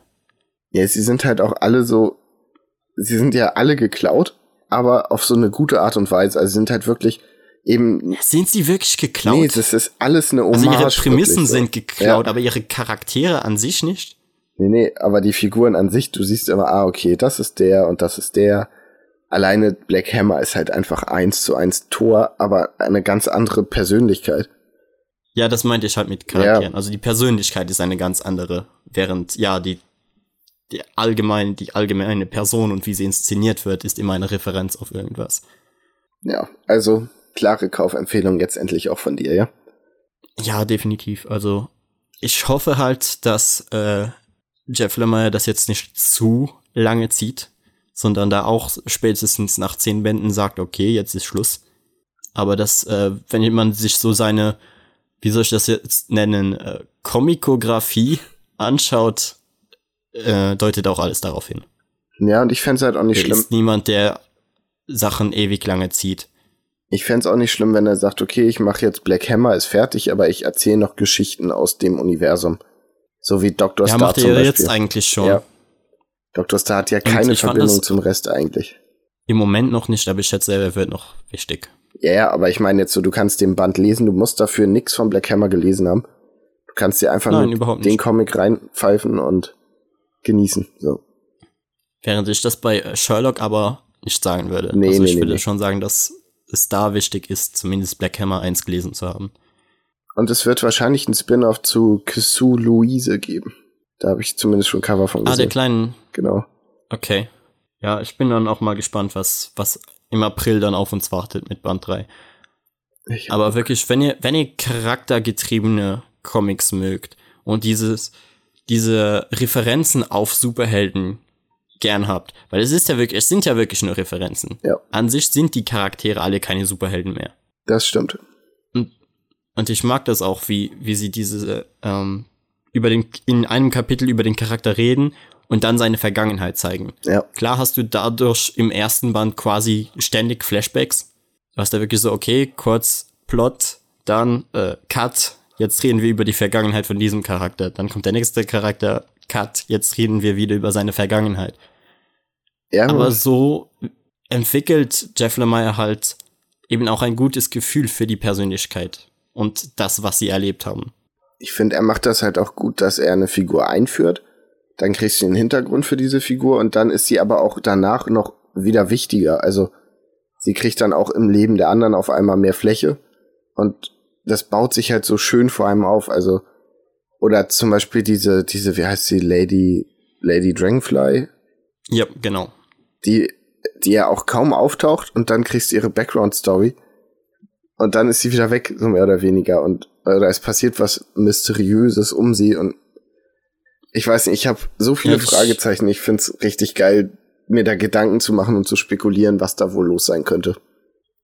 Das Einzige, was ich als Kritikpunkt anbringen wollen würde, wäre, dass ich manchmal diese, diese Geschichten eben lese und eigentlich schon so weiß, worauf es hinausläuft. Ja, weil du die Vorlage kennst. Ja, nicht zwingend, aber weil es halt, es sind ja wirklich viele klassische Comic-Tropen drin. Ja, ja. Und du hast halt einfach so Charaktere, wo du dir jetzt denkst, okay, der wird wahrscheinlich jetzt einen riesigen Verlust haben oder bei dem wird das und das wahrscheinlich passieren, wie das jetzt zum Beispiel bei äh, Barbellion der Fall war. Ja. Da wurde das äh, eingeführt, was für eine Art Charakter er ist, auch wenn ich nicht ganz verstehe, warum, warum ein, ein Alien, also Weißt du, was ich meine, Kai? Warum ein Alien sich zu diesen Ja. Personen hingezogen fühlt? Ich, Ich meine, er ist ein Alien, das ist mega merkwürdig, aber egal. ach, lass doch die Leute, wie sie sind. ist doch okay. Ja, ich, ich fand das nur ein er hat, hat ein wenig was von Mass Effect, finde ich. Ja, doch. Und du siehst es halt und dann ab diesem Punkt nähert er sich halt einer anderen Person heran und du denkst so, okay, die wird ihn wahrscheinlich wieder enttäuschen. Ja. Aber ich finde halt auch, dass es dann immer mal wieder so Sachen gibt, die so wie so ein Schlag sind, mit dem man überhaupt nicht gerechnet hat. Zum Beispiel äh, die Talkie-Walkie-Sache hat mich mega überrascht. Oder halt das Dr Lady Dragonfly-Ding und so. Ich will jetzt jetzt extra nicht genau sagen, was da passiert, aber du weißt, was ich meine, oder? Ja, wir werden sowieso in, in, äh, in einem Special mal ausführlicher darüber reden. Ja. Aber also eine Sache, die ich noch anbringen will, äh, Talkie Walkie ist weiblich. Oh ja. Wusste ich nicht. Habe ich nicht bemerkt, bis es gesagt wurde und das wird erst im zweiten Band erwähnt und ich hatte ständig eine männliche Roboterstimme im Kopf. Nicht cool. Ich fand das gerade irgendwie cool. Ich war so, ja, hättet ihr das nicht vorher mal kurz erwähnen können oder so? Das ist jetzt in meinem, in meinem Kopf Canon ist das jetzt mega merkwürdig. Aber wieso hast du außer äh, direkt eine männliche Stimme im Kopf? Ich hatte so eine Keine Ahnung, neutrale meisten Roboterstimme. halt. Roboter. Ja, halt, weil die meisten Roboter ja eher männlich inszeniert werden. Ah, Roboter-Sexismus, ich Also, verstehe. also ich hab halt, ich hab halt, wenn ich so Roboterstimmen, du, du hörst ja Roboterstimmen an und sie haben ja dieses monotone, aber trotzdem meist noch irgendwie etwas eine dunklere Stimme oder, weißt du, was ich meine? Hm, ja. Du Wobei, hörst schon noch eine Person raus, aber sind wenn du einen Roboter hörst. KI-Stimmen nicht fast immer weiblich inzwischen? Äh, variiert, würde ich sagen. Alexa ist weiblich, Siri ist weiblich, Google Assistant ist weiblich. Ja, Cortana ist auch weiblich, Siehste? aber jetzt zum Beispiel in, in Spielen und Filmen ist es dann wieder anders. Cortana. Zum Beispiel bei, ja, Cortana ist ja auch eher eine Person als eine KI, aber egal. Wenn du jetzt wirklich auf solche KI-Stimmen wie zum Beispiel in Crisis hast du eine männliche Stimme, die einfach nichts anderes sagt als Panzerung wurde verstärkt, bla bla. Ja, das stimmt. Und deshalb, keine Ahnung, ich dachte mir halt, echt, es wäre, ja, nicht ein Mann, aber halt, hätte ich gewusst, dass es eine, ein weiblicher Roboter wäre, dann hätte ich mir halt eine andere Stimme einfach vorgestellt. Okay, ich finde das witzig, weil das für mich so völlig irrelevant war. Also ich war schon so, ah, okay, ja, ist eine F Frau oder was auch immer, ist ein weiblicher Roboter. Und Punkt. Also das war so überhaupt kein, kein Drama für mich. Ich war so, was, warum habt ihr mir das nicht am Anfang gesagt? Goddammit. Du musst einen neuen Synchronsprecher casten in deinem Kopf. Ja, werde ich jetzt wohl machen, aber, hm, Schade, schade. wissen Sie ja, wie es ausgeht. So, Also, da kommen wir zum nächsten Thema. genau. Was willst du, über was willst du reden, Kai? Über ein kurzes Thema, weil ich es nur kurz gespielt habe, und zwar die Anthem-Demo. Die oder Beta oder was auch immer. Ich wollte mir sie runterladen, 45 Gigabyte, hab mir gedacht, in einem Monat bin ich in Wien, hab 300 Mbit Glasfaser, fick die Demo, ich spiel's dann. Ja, ich war so, oh cool, es gibt eine Demo, ich starte mal den Download und ah cool, ich kann Sonntag noch mal eine Stunde spielen und dann ist die Demo vorbei. Juhu! Genau so. Aber ich hab's gemacht und ich fand's echt cool. Also es hat mir wirklich Spaß gemacht. Ich mag so dieses Iron Man-artige und ich habe von der Stunde auch viel zu viel Zeit im Editor verbracht, um damit die Rüstung richtig geil aussieht. und ich habe irgendwie richtig Bock drauf. Also Keine Ahnung, Kai, vielleicht wo kauf spielst du. Anthem? PS4. Wo spielst du? Okay, dann äh, r- sprechen wir uns ab, dann spielen wir es gemeinsam. Das halte ich für eine gute Idee. Weil ich habe halt immer das Problem bei so Destiny, Anthem oder was war es noch, äh, Division, dass ich keine Leute habe, mit denen ich diese Spiele spielen kann. Meistens, weil ich sie auf dem PC spiele und keiner so einen starken Rechner hat wie ich. Oh, armer Max. Und äh, ja, ne? Also beziehungsweise ich kenne einfach keine Leute, die auf, abgesehen von mir auf dem PC zocken. Und äh, ja, deshalb frage ich dich halt, wenn es dann halt für die PS4 rauskommt, dann kaufen wir uns beide für die PS4 und dann reden wir über Anthem. Sehr gut. Bei Division fand ich so traurig. Ich habe das Spiel geliebt, aber niemand, den ich kannte, hat es auch gespielt und deshalb war es dann nach genau das Woche gleiche einfach Problem hatte ich auch. irrelevant. Ich habe es so gerne gespielt. Niemand wollte mit mir spielen. Ich hatte auch die Dark Zone hatte ich echt gern. Ja, Und äh, ja, irgendwann verliert sich's dann, weil du, weil du halt alleine die Missionen machen musst und dann wird es ein ewiger Grind und langweilig. eben. Also Sascha, Nico, wenn ihr das hört, schämt euch. Ich hatte so Bock auf das Spiel und ihr habt mich hängen lassen. So. so, nächstes Okay. Thema. Weißt du, was auch ein gutes Spiel ist, Kai? Na, jetzt bin ich gespannt. Y2K. Das, das erste, ich nenne es jetzt mal großes, also für mich war es ein großes Release im Jahr 2019.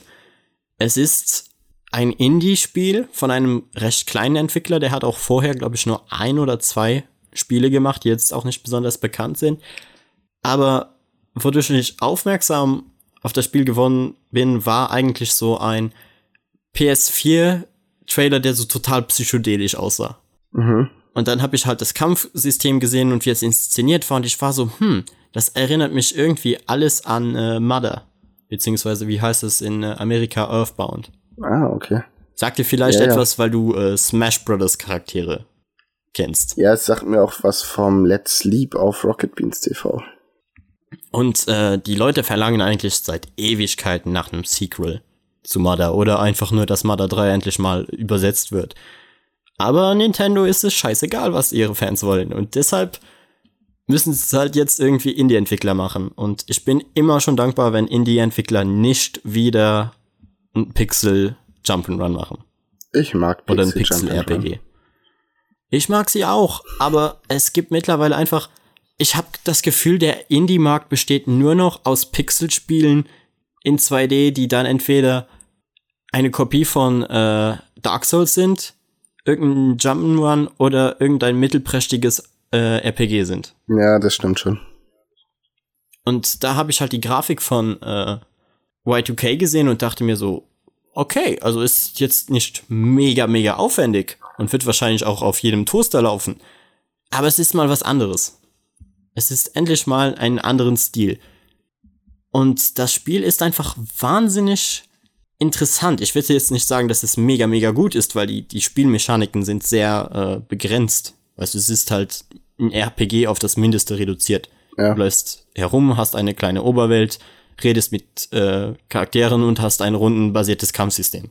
Aber halt das, was in dieser Geschichte passiert und wie es inszeniert wird, ist halt das Interessante. Okay. Weil du spielst eigentlich einen äh, Typen, der gerade mit der Uni fertig geworden ist und jetzt zurück in seine Stadt kehrt und keinen Plan hat, was er jetzt mit seinem Leben anfangen soll. Und dann, äh, das, die erste Nacht verläuft eigentlich noch ganz normal. Er geht, ich glaube, er geht Brötchen oder so zum Bäcker kaufen. Und dann äh, legt er sich schlafen und hat vorher schon einen sehr merkwürdigen Anruf. Und dann am Tag darauf äh, will er zu, ich glaube, da war es, da wollte er zum Bäcker gehen und sieht dann eine Katze. Und die Katze klaut ihm irgendwie äh, was, ich weiß nicht mehr genau, was es war. Entweder ein, ein Zettel oder, oder sein Telefon und rennt damit weg und er folgt halt der Katze. Und ab dann landest du schon so teilweise in Bizarro World, wo wirklich Okay.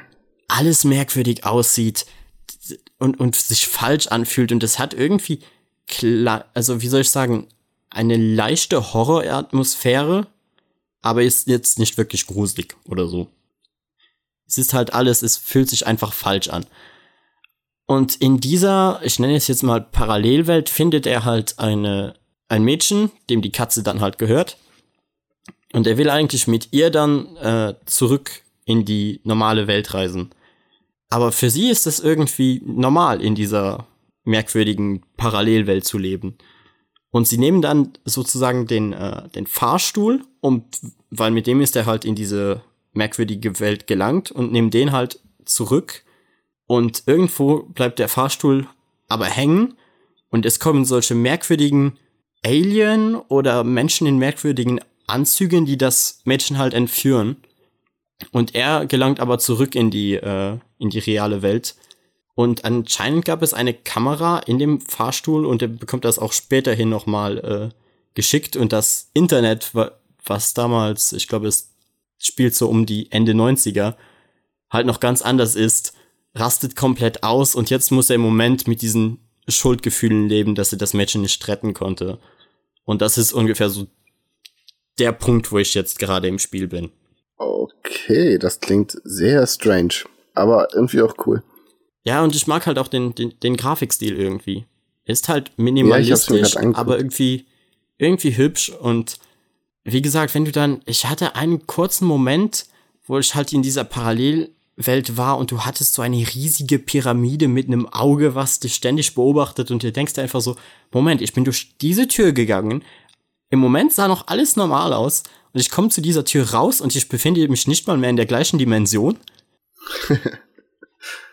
und dafür, ja. äh, ich bin wirklich interessiert, wo das Ganze noch hingeht. Und ich habe auch schon bei äh, How Long to Beat nachgeschaut und das Spiel soll nur so sechs bis acht Stunden gehen. Das heißt, ich werde das sicherlich noch durchspielen. Das klingt echt nicht übel. Und ich, ich wünsche bin ja froh, dass du weißt, wie es ausgesprochen wird, weil ich habe es hier in unserem Doc gelesen. Dachte, was ist denn Yeek? Ja, ich dachte, ich hätte es auch immer Yeek genannt und habe dann halt äh, gesehen auf ihrer Webseite, da haben sie geschrieben, wie es ausgesprochen wird. Und da war ich so, ah, nice. Und die, die waren auch mega nett. Ich habe äh, das Spiel nämlich von denen geschickt bekommen, hab kurz angefragt, ja, kann ich es bekommen? Und so nach zwei Stunden waren sie so, ja klar, hier ist ein Code. Ja, cool. Und also, wenn, wenn, wenn kleine Indie-Studios andere kleine Unternehmen unterstützen, finde ich immer super. Ja, vor allem, wenn wir das andere kleine Unternehmen sind. Genau. Also ich wünsche dem Spiel wirklich Erfolg und Leute, die äh, eben diese Art RPG, wie es damals Earthbound war, mögen, bitte schaut es euch an. Ich wette, es wird euch gefallen. Das klingt doch gar nicht so schlecht. So Kai, dann ist es wieder an dir. Jo. Und zwar habe ich mir auf Netflix Sex Education angeguckt. Noch nicht ganz, ich bin noch mittendrin, aber ich dachte, ich erwähn's mal weil ich die Serie tatsächlich überraschend lustig finde. Also ich habe mich damit gerechnet, dachte so, ah, das wird bestimmt so billiger American Pie Quatsch. Aber irgendwie fand ich es dann tatsächlich doch echt witzig.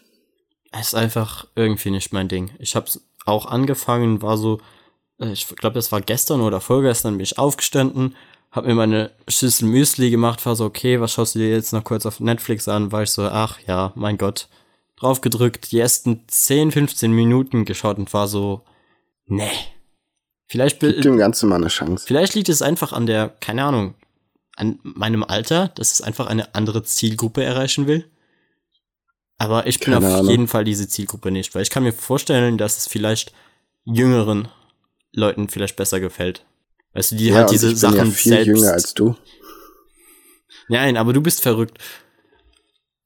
Also, okay, ja gut. Aber Leute, die halt diese Dinge, die in der Serie thematisiert werden, auch gerade erst durchgemacht haben oder dabei sind, diese Sachen durchzumachen, ich schätze, dass die mehr aus dieser Serie rausziehen als ich. Ich schätze auch, dass es einfach ist, dass ich inzwischen einen gewissen Abstand zu dieser Lebensphase genau. hatte und drüber lachen kann. Und wenn man dann noch so unangenehm berührt von ist, teilweise ist es vielleicht nicht so, nicht so geil. Ja. Was mich aber wirklich fertig gemacht hat, ist, dass ich nicht wusste, wann diese Serie spielt. Weil alles sieht aus, als wäre es so 80er oder so, mhm. von den Klamotten her. Und dann holen die auf einmal ein Smartphone raus und ich denke mir so, hä, ist das jetzt doch modern? Aber warum sehen die Leute alle so alt angezogen aus? Was stimmt denn da nicht? Bis ich rausgefunden habe, okay, es spielt in England. Ah. Glaube ich. Es wird mit Pfund bezahlt. Und offenbar ist in England, sind die 80er gerade wieder so richtig im Kommen. Ich habe keine Ahnung. Aber die Klamotten von den Leuten sehen halt echt teilweise so furchtbar aus. Naja. Aber guckt's euch an, es ist witzig. Es ist echt. Kais echt schöne, Prädikat schöne, peinliche Comedy. Ja. Für mich war es halt irgendwie nur peinlich und ich denk, dachte mir so. Hm.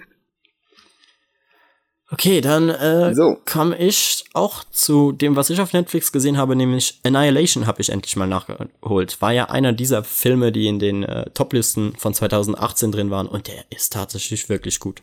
Also dieser Film Ja. ist was Besonderes. Und das ist halt so schade, dass äh, Hollywood das einfach nicht anerkennen wollte. Weil der Film ist im äh, Kino gestartet in Amerika, hat keine Sau interessiert. Dann hat Netflix sich gesagt, okay, fuck it, wir kaufen den Film einfach und bringen ihn bei uns auf der Plattform nochmal raus. Und da ging er dann durch die Decke. Hm.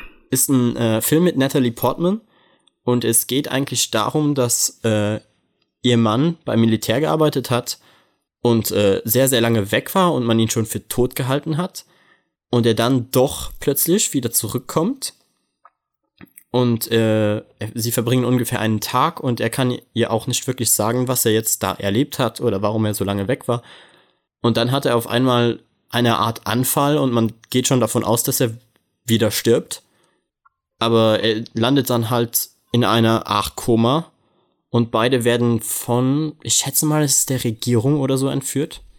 Und Natalie Portman befindet sich dann halt in diesem äh, Regierungsgebäude, was nah an einer Stelle ist, wo ein Dschungel gerade von einer Art, wie soll ich es jetzt ausdrücken? Es sieht wirklich aus wie eine Art äh, Seifenblase. Der Dschungel wird einfach von Okay. einer Art äh, sehr, sehr bunten Seifenblase umhüllt. Und alles, was da eben reingegangen ist, um es zu untersuchen, kam nie wieder raus, außer eben ihr Mann, der jetzt aber allerdings im Koma liegt. Also können sie daher auch keine weiteren Informationen dazu bekommen. Und angeblich war es ein Meteorit, der abgestürzt ist. Und ab dann hat sich diese Seifenblase eben ausgeweitet. Und das Territorium wird einfach immer größer und immer größer. Und sie haben eben Angst, wenn sie nichts dagegen machen, wird irgendwann die ganze Welt davon eben eingenommen. Und so entschließt sich dann eben äh, Natalie Portman mit der Regierungsbeauftragten und noch ein paar anderen Frauen da reinzugehen und herauszufinden, was es ist. Und das klingt jetzt alles, denke ich mal, nach relativ lahmem Sci-Fi, aber der Film macht halt, also wird halt so gut dadurch, dass man herausfindet, was dieses Ding ist und was es macht. Und das will ich auch nicht spoilern, weil wenn man den Film noch nicht gesehen haben sollte, was die meistens haben mittlerweile wahrscheinlich haben, ist es wirklich wahnsinnig interessant und wahnsinnig kreativ. Okay. Ich habe noch mal, ähm, jetzt wo du gerade erzählt hast, habe ich gedacht, das kommt dir irgendwie bekannt vor, hab gerade gegoogelt. Ähm, ich habe von den Büchern schon ein paar Mal was gehört und die sollen Gab es Bücher sehr dazu? strange, aber echt gut sein. Ja. Habe ich vor ein paar Jahren, glaube ich, im, auf Rocket Beans TV gibt so ein Format, gab es das Format Buchclub. Ja, Da wurde das mal vorgestellt. Und da habe ich schon gedacht, okay, das klingt irgendwie echt interessant, aber auch wahnsinnig verrückt. Hießen die auch so? Auch Annihilation? Ja, die heißen, das sind drei Bücher, glaube ich, und die heißen äh, im Deutschen Auslöschung Buch 1 Ja, okay. der ja, Southern Reach Trilogie. ja, Auslöschung, Annihilation ist das gleiche. Okay. Ja. Ja, also Kai, wirklich, den, den Film, äh, ich weiß zwar, du bist kein sonderlich großer Horrorfan, ne? Weil der Film hat Nee. teilweise Horrorelemente. Ja, so ein bisschen ist er ja nicht so. Das juckt mich ja nicht. Ah, Und er hat, er hat teilweise wirklich abgefuckte Szenen, aber er ist einfach, also ich finde wirklich, diesen Film sollte man gesehen haben. Es ist jetzt sicherlich nicht Okay. der beste Film, den ich jemals gesehen habe, aber allein wegen der Idee, wie kreativ sie das umsetzen und dass sie halt nicht einfach nur eine klassische, oh, ein Alien ist darunter gestürzt und will jetzt die Welt erobern, sondern dass sie was ganz Spoiler. anderes draus machen, finde ich halt einfach fantastisch. Okay. Ja, kommt auf die Liste. Wenn- Wie gesagt, nimm Die dir einfach mal. Netflix-Liste ist tatsächlich nicht so lang. Ja, nimm dir einfach mal einen Abend Zeit. Vielleicht kannst du es dir da auch mit deiner äh, Verlobten anschauen. ja, mal gucken. Mit dem Kind vielleicht nicht, aber. aber ist wirklich, wirklich gut. Ach. Also lege ich dir wirklich ans Herz. Okay. Wird geguckt. Alleine jetzt, wo ich weiß, dass es die Buchverfilmung ist, ich fand die Bücher schon interessant. Aber dann brauche ich die nicht lesen. Sehr gut. Ja, und also da ist es jetzt einfach nur ein Film. Das heißt, ich schätze schon, die Bücher gehen wahrscheinlich noch in andere Richtungen, aber Ja, vor allem, weil es drei Stück sind, ne? eben. Aber egal. Ja. Kau äh, Guck-Empfehlung von Max, ja. Ja, braucht ihr euch ja nicht mal kaufen, weil ist auf Netflix und fast jeder hat Netflix. Eben. Okay. So, kommen wir zum nächsten. Und zu meinem letzten Thema, nämlich äh, habe ich Spectacular Spider-Man 1 gelesen. Dann können wir das, glaube ich, mit den Themen direkt zusammenlegen, weil die, der ist jetzt auch der Teil des äh, Marvel-Neustarts, oder? Nein. Ah, schade. Okay. Ich dachte auch, aber nein. Es spielt wohl, also es, das lief noch parallel zum äh, Dan Slot Run. Okay. Gegen Ende. Die haben sich quasi kurz irgendwie überschnitten wohl. Aber ich glaube, weil es auch eine neue Nummer 1 ist, fassen wir es einfach zusammen. Okay, dann leg mal los. Was passiert in. Und zwar geht es darum, ich war wahnsinnig verwirrt, weil es ist Nummer 1 und ich lese so den Infotext am Anfang und dann steht da, ja, nachdem in Spectacular Spider-Man äh, Peter Parker J. Jonah Jameson gesagt hat, wer er ist. Ich dachte so, what? Hä, wie? Ich habe hier doch Band 1 in der Hand. Recherche, Recherche, Recherche. Ja, es ist schon ein sehr, sehr dicker Band erschienen der Spectacular Spider-Man heißt. Ohne Zahl. Und auch nicht mal Spectacular Spider-Man. Hä? Heißt der Spectacular Spider-Man oder, oder einfach nur Spider-Man? Spectacular. Ah, okay. Nee, Spectacular Spider-Man.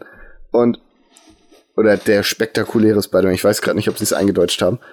Und ich war so leicht verwirrt, weil da offensichtlich sehr viele, sehr wichtige Dinge passiert sind. Ich meine, äh, J. Jonah Jameson weiß, wer Spider-Man ist. Das ist schon ja, das wurde aber des Öfteren schon mal gemacht. War ja auch beim Civil War so. Ja, da wusste es jeder. Aber er hat es nur ihm gesagt. Naja, auf jeden Fall ist er zusammen mit seiner Schwester, Schock Nummer zwei. Hä? Wie? Er hat Was? eine Schwester? ja. Okay, das heißt, das also ist schon vielleicht, eine Art äh, eher Parallelreihe. Nein, es, nein, sie nein, nein, nein, zusammen. Okay, doch. Doch. Ja, ich glaube wohl. Aber, ähm, also es ist, ich, ich versuche jetzt erstmal die Story zusammenzukriegen. Und ich versuche Sachen aus dem alten Band mitzuerwähnen. Also wenn ihr Spectacular Spider-Man nicht gelesen habt, tja, Pech gehabt. ich habe ihn auch nicht gelesen und egal. Der Tinkerer, kennst du den als Spider-Man-Antagonisten? Nee, aber ich werde jetzt mal schnell eine Google-Suche betreiben. Vielleicht, wenn ich das Bild sehe, dann hilft es mir. Es ist wohl ein alter Mann, der gerne tüftelt und so ein, ja, Alien, jetzt hätte ich fast fetisch gesagt, das ist falsch, ich glaube nicht, dass er Sex mit haben will, so eine Obsession hat. Und der ist wohl schuld daran, dass das Marvel-Universum von einer fiesen Alien-Invasion getroffen wird. Oh, deshalb mal was ganz sich, Neues. Ja, und deshalb sagt sich Spider-Man, aha, gute Idee, ich nehme meine Schwester und meinen schlimmsten Nicht-Superschurkenfeind, nämlich J. Jonah Jameson, reise in die Vergangenheit suche den Tinkerer, nehme ihm die Codes von dem Raumschiff ab, um dann in der Zukunft quasi das Raumschiff besiegen zu können. Ich kann halt gerade so viele ähm, Haction zu den Sachen machen, die ich in, äh, in Marvel-Reihen nicht mag.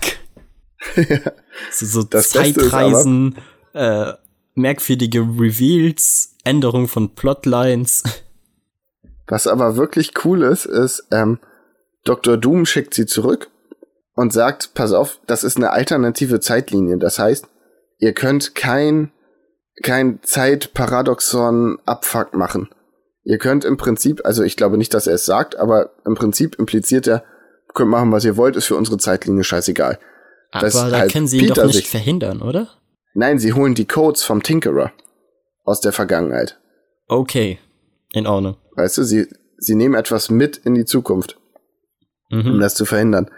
Auf jeden Fall sagt sich Peter dann, ja, wenn wir schon mal hier sind, wir haben noch ein bisschen Zeit, mein jüngeres Ich hat gerade die Kräfte bekommen, lass uns da hingehen und dann helfe ich ihm einfach mal alle meine Antagonisten zu besiegen.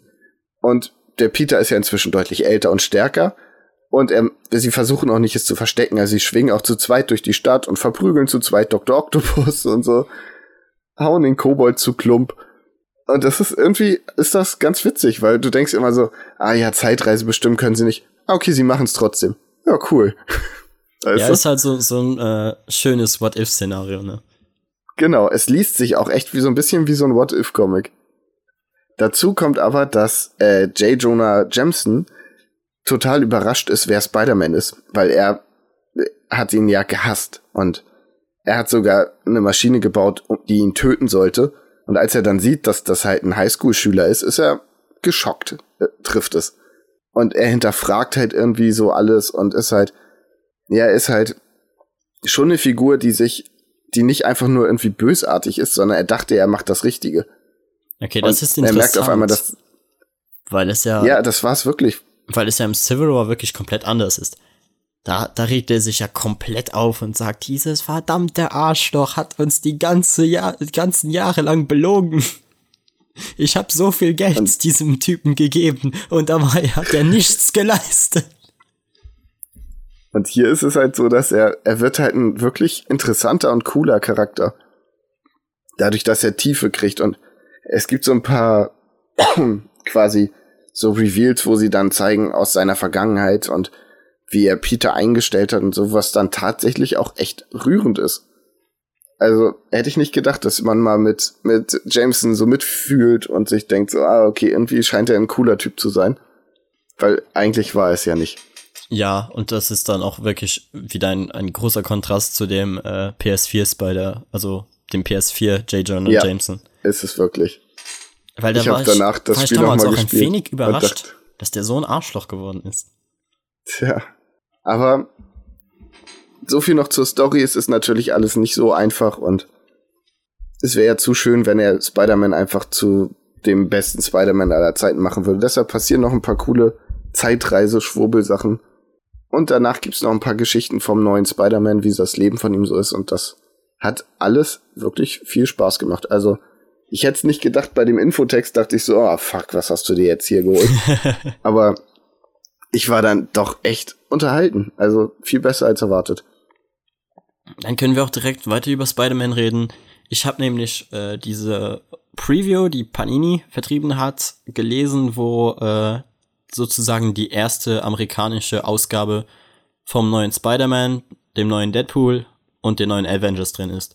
Aber das Avengers-Zeug hat mich so wenig interessiert, dass ich das nicht mal fertig gelesen habe. Ja, ich finde die leider auch sehr uninteressant. Und ich habe halt die äh, Spider-Man gelesen und ich habe da mal wieder bemerkt, wie, äh, wie soll ich sagen, wie relatable Spider-Man doch so oft in seinen Geschichten ist. Weil ich lag dann halt da in meinem äh, Bett im Hotel in Wien und das erste, was Spider-Man ist, ist, er geht auf Wohnungssuche. Und ich dachte mir so, I feel you, man. so, ich weiß ganz ja, genau, cool. was du gerade durchmachst. Aber ja, sonst die, die Geschichte war halt wieder so. Ich habe ja gesagt, ich finde es irgendwie schön, wenn sie ab und zu mal diese Happy-Go-Lucky-Geschichten machen, wo einfach der Superheld halt auftaucht, den Tag rettet und dann, dann hat sich's. Aber jetzt bei Spider-Man fand ich es irgendwie langweilig. Ich meine, ja, es waren, waren ein paar süße, lustige Jokes mit drin, so dass mit dass äh, der Kingpin mittlerweile der Präsident ist oder äh, nicht der Präsident, der Bürgermeister ist und äh, Spider-Man einfach so sagt so, hä? Den hab ich, also ich hab ihn nicht gewählt, Leute, schaut mich nicht so an. Ich wollte Batman wählen. Und dann steht einfach noch so ein kleines, kleines Sternchen da unten und da steht dann so, Batman stand gar nicht zur Wahl, aber der Joker schon. Ah ja. und das ist irgendwie niedlich, aber wie gesagt, die Geschichte hatte einfach für mich nichts Interessantes. Also, der, der Moment, wenn das der, äh, weil der, du hast ja immer diesen ersten Eindruck von einer neuen Reihe. Und wenn das das erste ist, was du deinen äh, Lesern gibst, dann holst du damit vielleicht neue Leser ab, aber der, der, den ganzen Rest vergraulst du ja eigentlich damit, oder? Ich finde halt, das Hauptproblem ist, wenn sie jetzt wieder so einen jugendlichen, lockeren Versagers bei dir erzählen wollen, äh, dann nimmt doch Miles. Also warum muss man quasi den, den alten Spider-Man jetzt, keine Ahnung, rebooten. Schon wieder? Man hat ihm ja schon alles weggenommen. Ja, keine Ahnung, er hatte die Firma und alles, er war, er war auf einem Hoch und da hätte man ihn entweder sterben lassen können, ähm, oder man hätte sagen können, ja, er macht jetzt so Zeitreisemissionen, dann kannst du die Figur weitererzählen, aber ich finde, der Spider-Man in New York, der ist eigentlich doch auserzählt. Ja, ich denke so, mir halt auch, sie haben das irgendwie, sie haben fast alles schon erzählt in dieser Form. Es wurde so oft gemacht. Es wurde in der ersten Spider-Man-Serie gemacht. Es geschah parallel zu Ultimate Spider-Man. Und da hast du schon zwei Stränge und dann hast du sicherlich noch andere Reboots, die ich jetzt irgendwie vergesse. Aber diese Geschichte wurde so oft erzählt und, und durchgetrampelt, das, und dann jetzt auch vor allem mit so einem uninteressanten Plot anzufangen, denke ich mir halt so, okay, vielleicht hat die Serie späterhin Potenzial, vielleicht werden es noch richtig, richtig gute Comics, aber mit dem ersten holt ihr mich auf jeden Fall nicht ab. Ja, ich verstehe halt auch nicht, ich finde, Marvel macht dauernd Neustarts, ja. Warum sie nicht nochmal so ein Ultimate-Universum quasi Neustart machen können, wo sie einfach wirklich sagen, okay, komm, fuck it, alle sind weg und wir fangen jetzt nochmal von vorne an. Wir nehmen die aktuelle Zeit und versuchen mal, wie wäre es, wenn sich jetzt Superhelden bilden? Was wäre denn, wenn sich jetzt sowas wie Mutanten und so entstehen würden? Und wir nehmen nicht wieder Cyclops und Wolverine und hast du nicht gesehen? Hier Chicken Man, wie heißt der Angel und so. Äh, das einfach mal ein bisschen frischen Wind reinbringen, wenn man schon andauernd einen Neustart macht. Ich würde halt es irgendwie so machen, dass man parallel hm? halt ein, eine Geschichte hat, die man weiterführt mit den, den alten Charakteren und dann, wie gesagt, parallel eine komplett andere Geschichte macht. Sowas wie damals bei, äh, ach, wie hieß es jetzt nochmal, Flashpoint. Weißt du, wo du ein komplett anderes ja. Universum hast, wo Dinge einfach anders sind und Dinge auch Konsequenzen haben können, weil diese Geschichte bis zu einem Punkt erzählt wird und dann endet und man es eben nicht nochmal referenzieren muss oder Sachen umändern, um dass sie in die passende Plotline reinpassen. Ja, selbst wenn sie einfach gesagt hätten, wir nehmen das Gwen Stacy Universum, ich weiß nicht, ob du das kennst, ja, ich wo Spider Gwen ist. Ja. Ne, das, das hat ja auch schon einen ganz anderen Twist, dass irgendwie der Devil ist der Kingpin und so. Ähm, damit kann man ja auch schon was machen. Das war irgendwie, da, keine Ahnung, ich finde, ich lese noch nicht so lange Comics und ich denke mir schon so, na, irgendwie habe ich das Gefühl, ich habe von der Figur jetzt genug gelesen, so da, das wiederholt sich jetzt nur noch. Und wie, wie, wieso wollen denn Leute, die seit 40 Jahren äh, Miss Marvel lesen, regen sich dann auf, wenn es auf einmal Kamala Khan ist? Bei mir ist es halt so. Ja, sowas verstehe ich nicht. Ich, wenn, ich habe so viel noch zu lesen. Zum Beispiel, ich würde auch wirklich wahnsinnig gerne halt mehr von der Ultimate Spider-Man-Reihe lesen. Und wenn ich halt die Option habe, etwas, was ich noch nicht gelesen habe, was länger her ist und wahrscheinlich im Moment zumindest gefühlt eine bessere Qualität aufweist, habe ich halt mehr den Drang, das dann zu lesen, als jetzt den Neustart. Ja, geht mir genauso. Weil du, du sagtest, äh, dass du noch nicht lange Comics liest und das ist bei mir ja auch jetzt auch nicht viel, viel länger als bei dir. Und ich lese dann halt lieber das alte Zeug als das neue. Und bei Deadpool finde ich's besser, aber auch immer noch nicht gut. Hm. Ich weiß nicht, hast du den ersten Deadpool gelesen? Nee, ich habe nur gesehen, dass Scotty Young ihn schreibt und jemand anders zeichnet, was ich eine interessante Entscheidung finde. Das Problem mit dem momentanen Deadpool ist, im Gegensatz halt zur Punisher-Reihe, hat, haben die Filme wirklich einen riesigen Einfluss gehabt. Hm. Deadpool ist wirklich quasi nur noch der Film Deadpool. De, all die ja, anderen cool. äh, Aspekte, die Deadpool hatte, sind einfach quasi alle rausgeschrieben. Weil Deadpool war zwar immer hat immer rumgeblödelt, aber hatte auch Momente, in denen er reflektiert hat. Oder auch in selbst den oh, ja. dümmsten Momenten hat er mal dann was gesagt, wo du denkst, so, Mann, der Typ hat tatsächlich recht. Und, äh, ja, und er hat vor allem in Marvel Now eine wahnsinnige Tragik mitgekriegt. Ich weiß leider nicht mehr, welchen Run ich gelesen habe. Ich glaube, ich habe den vor Marvel Now gelesen. Wo du auch und einfach. Danny Ray mit den mehreren Stimmen im Kopf? Ja, genau. Ja, auch sehr gut. Und jetzt hast du einfach diesen, diesen Deadpool, der diese klassischen Jokes reißt und es ist auch irgendwo noch charmant und lustig, aber ich habe halt den ersten gelesen und der hat auch ist an sich in sich geschlossen und damit war ich so okay, jetzt habe ich eigentlich auch schon wieder genug von Comic Deadpool, weil es geht eigentlich darum, er, er sieht sich einen Film an und redet dann ständig darüber, wie, wie gut er den Film findet und wie emotional das Ganze doch ist. Und dann hat er einen, einen Anruf von äh, Negasonic Warhead. Teenage Warhead, ja. Damn it. Und die sagt ihm dann halt so, ja, äh, du musst dich jetzt irgendwann mal um dein Target kümmern. Und die sitzen halt auch im, im Kino. Und er sagt dann so, okay, Zeit um die an die Arbeit zu gehen, dreht sich um, will den Typen erschießen, dann stellt sich raus, okay, nein, es ist nicht der Typ, sondern ein noch viel, viel breiterer Typ. Er schießt auf ihn, er stirbt nicht. Kurzer Kampf, es wird rumgeblödelt. am Ende, glaube ich, äh, sticht er ihm eine Granate in den Mund oder so, oder hängt all seine Granaten einfach, sein, sein Granatgürtel um den Typen rum, der Typ explodiert, Ende der Geschichte. Und ich denke mir so, yes. ja, niedlich, aber. Das ist halt, hat schon so was fast Bugs Bunny-eskes. Ja, es, es, es hat wirklich ein wenig was von den Looney Tunes. Ja. Naja, ja, mal gucken, was sie draus machen. Ich hoffe, also bei allem, was ich bis jetzt so gehört habe, die meisten sind ja nicht so begeistert vom Neustart und ich habe halt einfach überhaupt keinen Bock, dass es in einem Jahr noch einen Neustart gibt. Also ich weiß nicht, vielleicht Marvel macht doch einfach mal einen richtigen Neustart. So einmal Kahlschlag, alles von vorne. Ja, aber das von mir aus klappt erzählt halt dieselben nicht. Figuren noch mal. Ach, warum denn nicht? Das siehst du immer wieder, wenn Charaktere sterben. War ja damals auch bei, bei Miles Morales so. So, okay, Miles Morales ist der neue Spider-Man im Ultimate-Universum. Was? Der Spider-Man aus dem Ultimate-Universum, also Peter Parker ist wieder da? Und das hat genau wie lange gedauert? Ein Jahr, wenn es hochkommt? Also bei uns sicherlich weniger. In Amerika dann halt ein Jahr. Und dann war es das wieder, Ja. dann war er wieder da. Und es ist halt, Marvel läuft sich einfach und DC eigentlich auch, sie laufen sich irgendwie tot, weil sie nicht von ihren Charakteren wegkommen, aber auch irgendwie äh, nicht mehr wissen, was sie mit den Charakteren noch erzählen sollen. Ja, aber das, also ich würde da nicht mal den Verlagen an sich die Schuld geben, weil die versuchen das ja. Also es gab ja bei DC wie bei Marvel Versuche, neue Charaktere zu etablieren. Aber die werden halt von den Fans zerrissen und gehasst und äh, warum ist Thor jetzt eine Frau? Äh, warum ist Hulk ein Asiate? Ja, Gut, das meine ich Serie ja. soll Sie, jetzt nicht gut sie, sein, aber- sie laufen sich irgendwie tot, beide.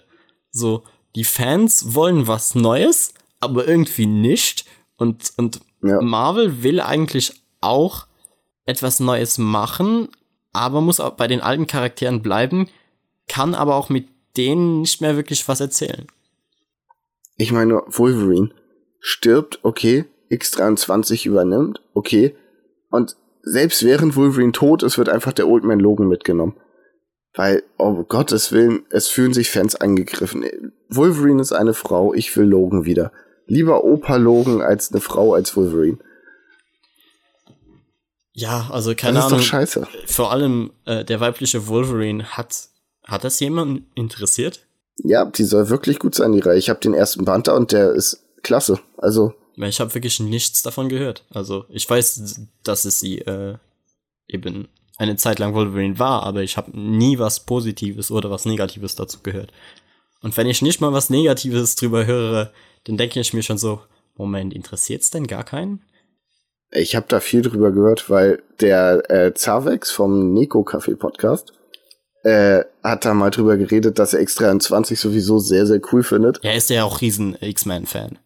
Ja, eben. Und da habe ich schon gedacht, okay, das klingt interessant. Und die vom Paperback Podcast, heute ist Cross-Promo-Folge, äh, die haben halt, reden halt auch öfter mal über die, die X23 Wolverine-Reihe und finden die halt eigentlich alle richtig gut. Deshalb soll eine gute Serie sein. Ja, ich ich habe bis hoffe jetzt nichts einfach- Schlechtes gehört. äh, dass das noch besser wird mit dem Marvel-Neustart. Eigentlich könnten wir uns ja jetzt ja schon anschauen, weil meistens ist es so, wenn in Deutschland der Marvel-Neustart startet, dann ist er in Amerika schon fast wieder fertig. Das heißt, eigentlich haben wir Das alles ist schon der nächste. Ja, eigentlich haben wir schon fast alles an, an Stories im Moment und können uns eigentlich anschauen, wie es sich äh, weiterentwickelt. Aber machen wir natürlich nicht, weil wir uns gerne überraschen wollen. Aber ist es nicht wirklich so, dass in den USA schon der neue Neustart lief, als hier noch Legacy war? Äh, Das hatten wir ja. Ja, das ist meistens so. Das war auch bei, äh, bei Rebirth so. Bei DC Rebirth war schon, glaube ich, in der zehnten oder so und wir hatten immer noch die New 52. Ja, schön. Ach, egal. So, ich würde sagen, wir haben die Themen durch, oder? Ja. Hast du noch was? Nein, das wär's auch bei mir. Wie gesagt, ich hoffe einfach, dass der Marvel-Neustart besser wird. Ja, positive Note am Ende. Und dann äh, will ich mich noch bei all den Zuhörern bedanken, dass ihr es bis hierhin geschafft habt. Und äh, auch, wow, ihr seid immer noch da. Also wir haben Ja? die, ich schaue im, immer mal wieder in die Statistik rein und sehe wirklich so, es gibt wirklich Leute, die uns immer hören. Die sich Ja. wirklich jede Und Folge anhören. Und es kommen auch immer, wieder- dabei sind. Es kommen auch immer wieder Plays auf alte Folgen, wo ich mir denke, so, okay, naja, wenn es euch Spaß macht. Also ich fand sie ja auch gut. Ich habe sie gemacht, aber Also vielen lieben Dank für eure Unterstützung, dass ihr das hier immer anhört. Wirklich ja. vielen Dank. Äh, und für Leute, die neu dabei sind, kann ich noch mal erwähnen, wir sind auf äh, Instagram unter @splashpagefm, auf Twitter, wo ich ab und zu mal was sage, da ist es unter äh, @splashpagef, da ist das M irgendwie nicht durchgekommen. Und äh, natürlich auf Spotify, iTunes und euren Podcatchern und vor allem bei iTunes würden wir uns auch über gute Bewertungen freuen. Ja, das ist wirklich wichtig und hilft. Macht das mal. Okay, damit verabschieden wir uns. Vielen Dank fürs Zuhören und bis beim nächsten Mal. Tschüss. Ciao.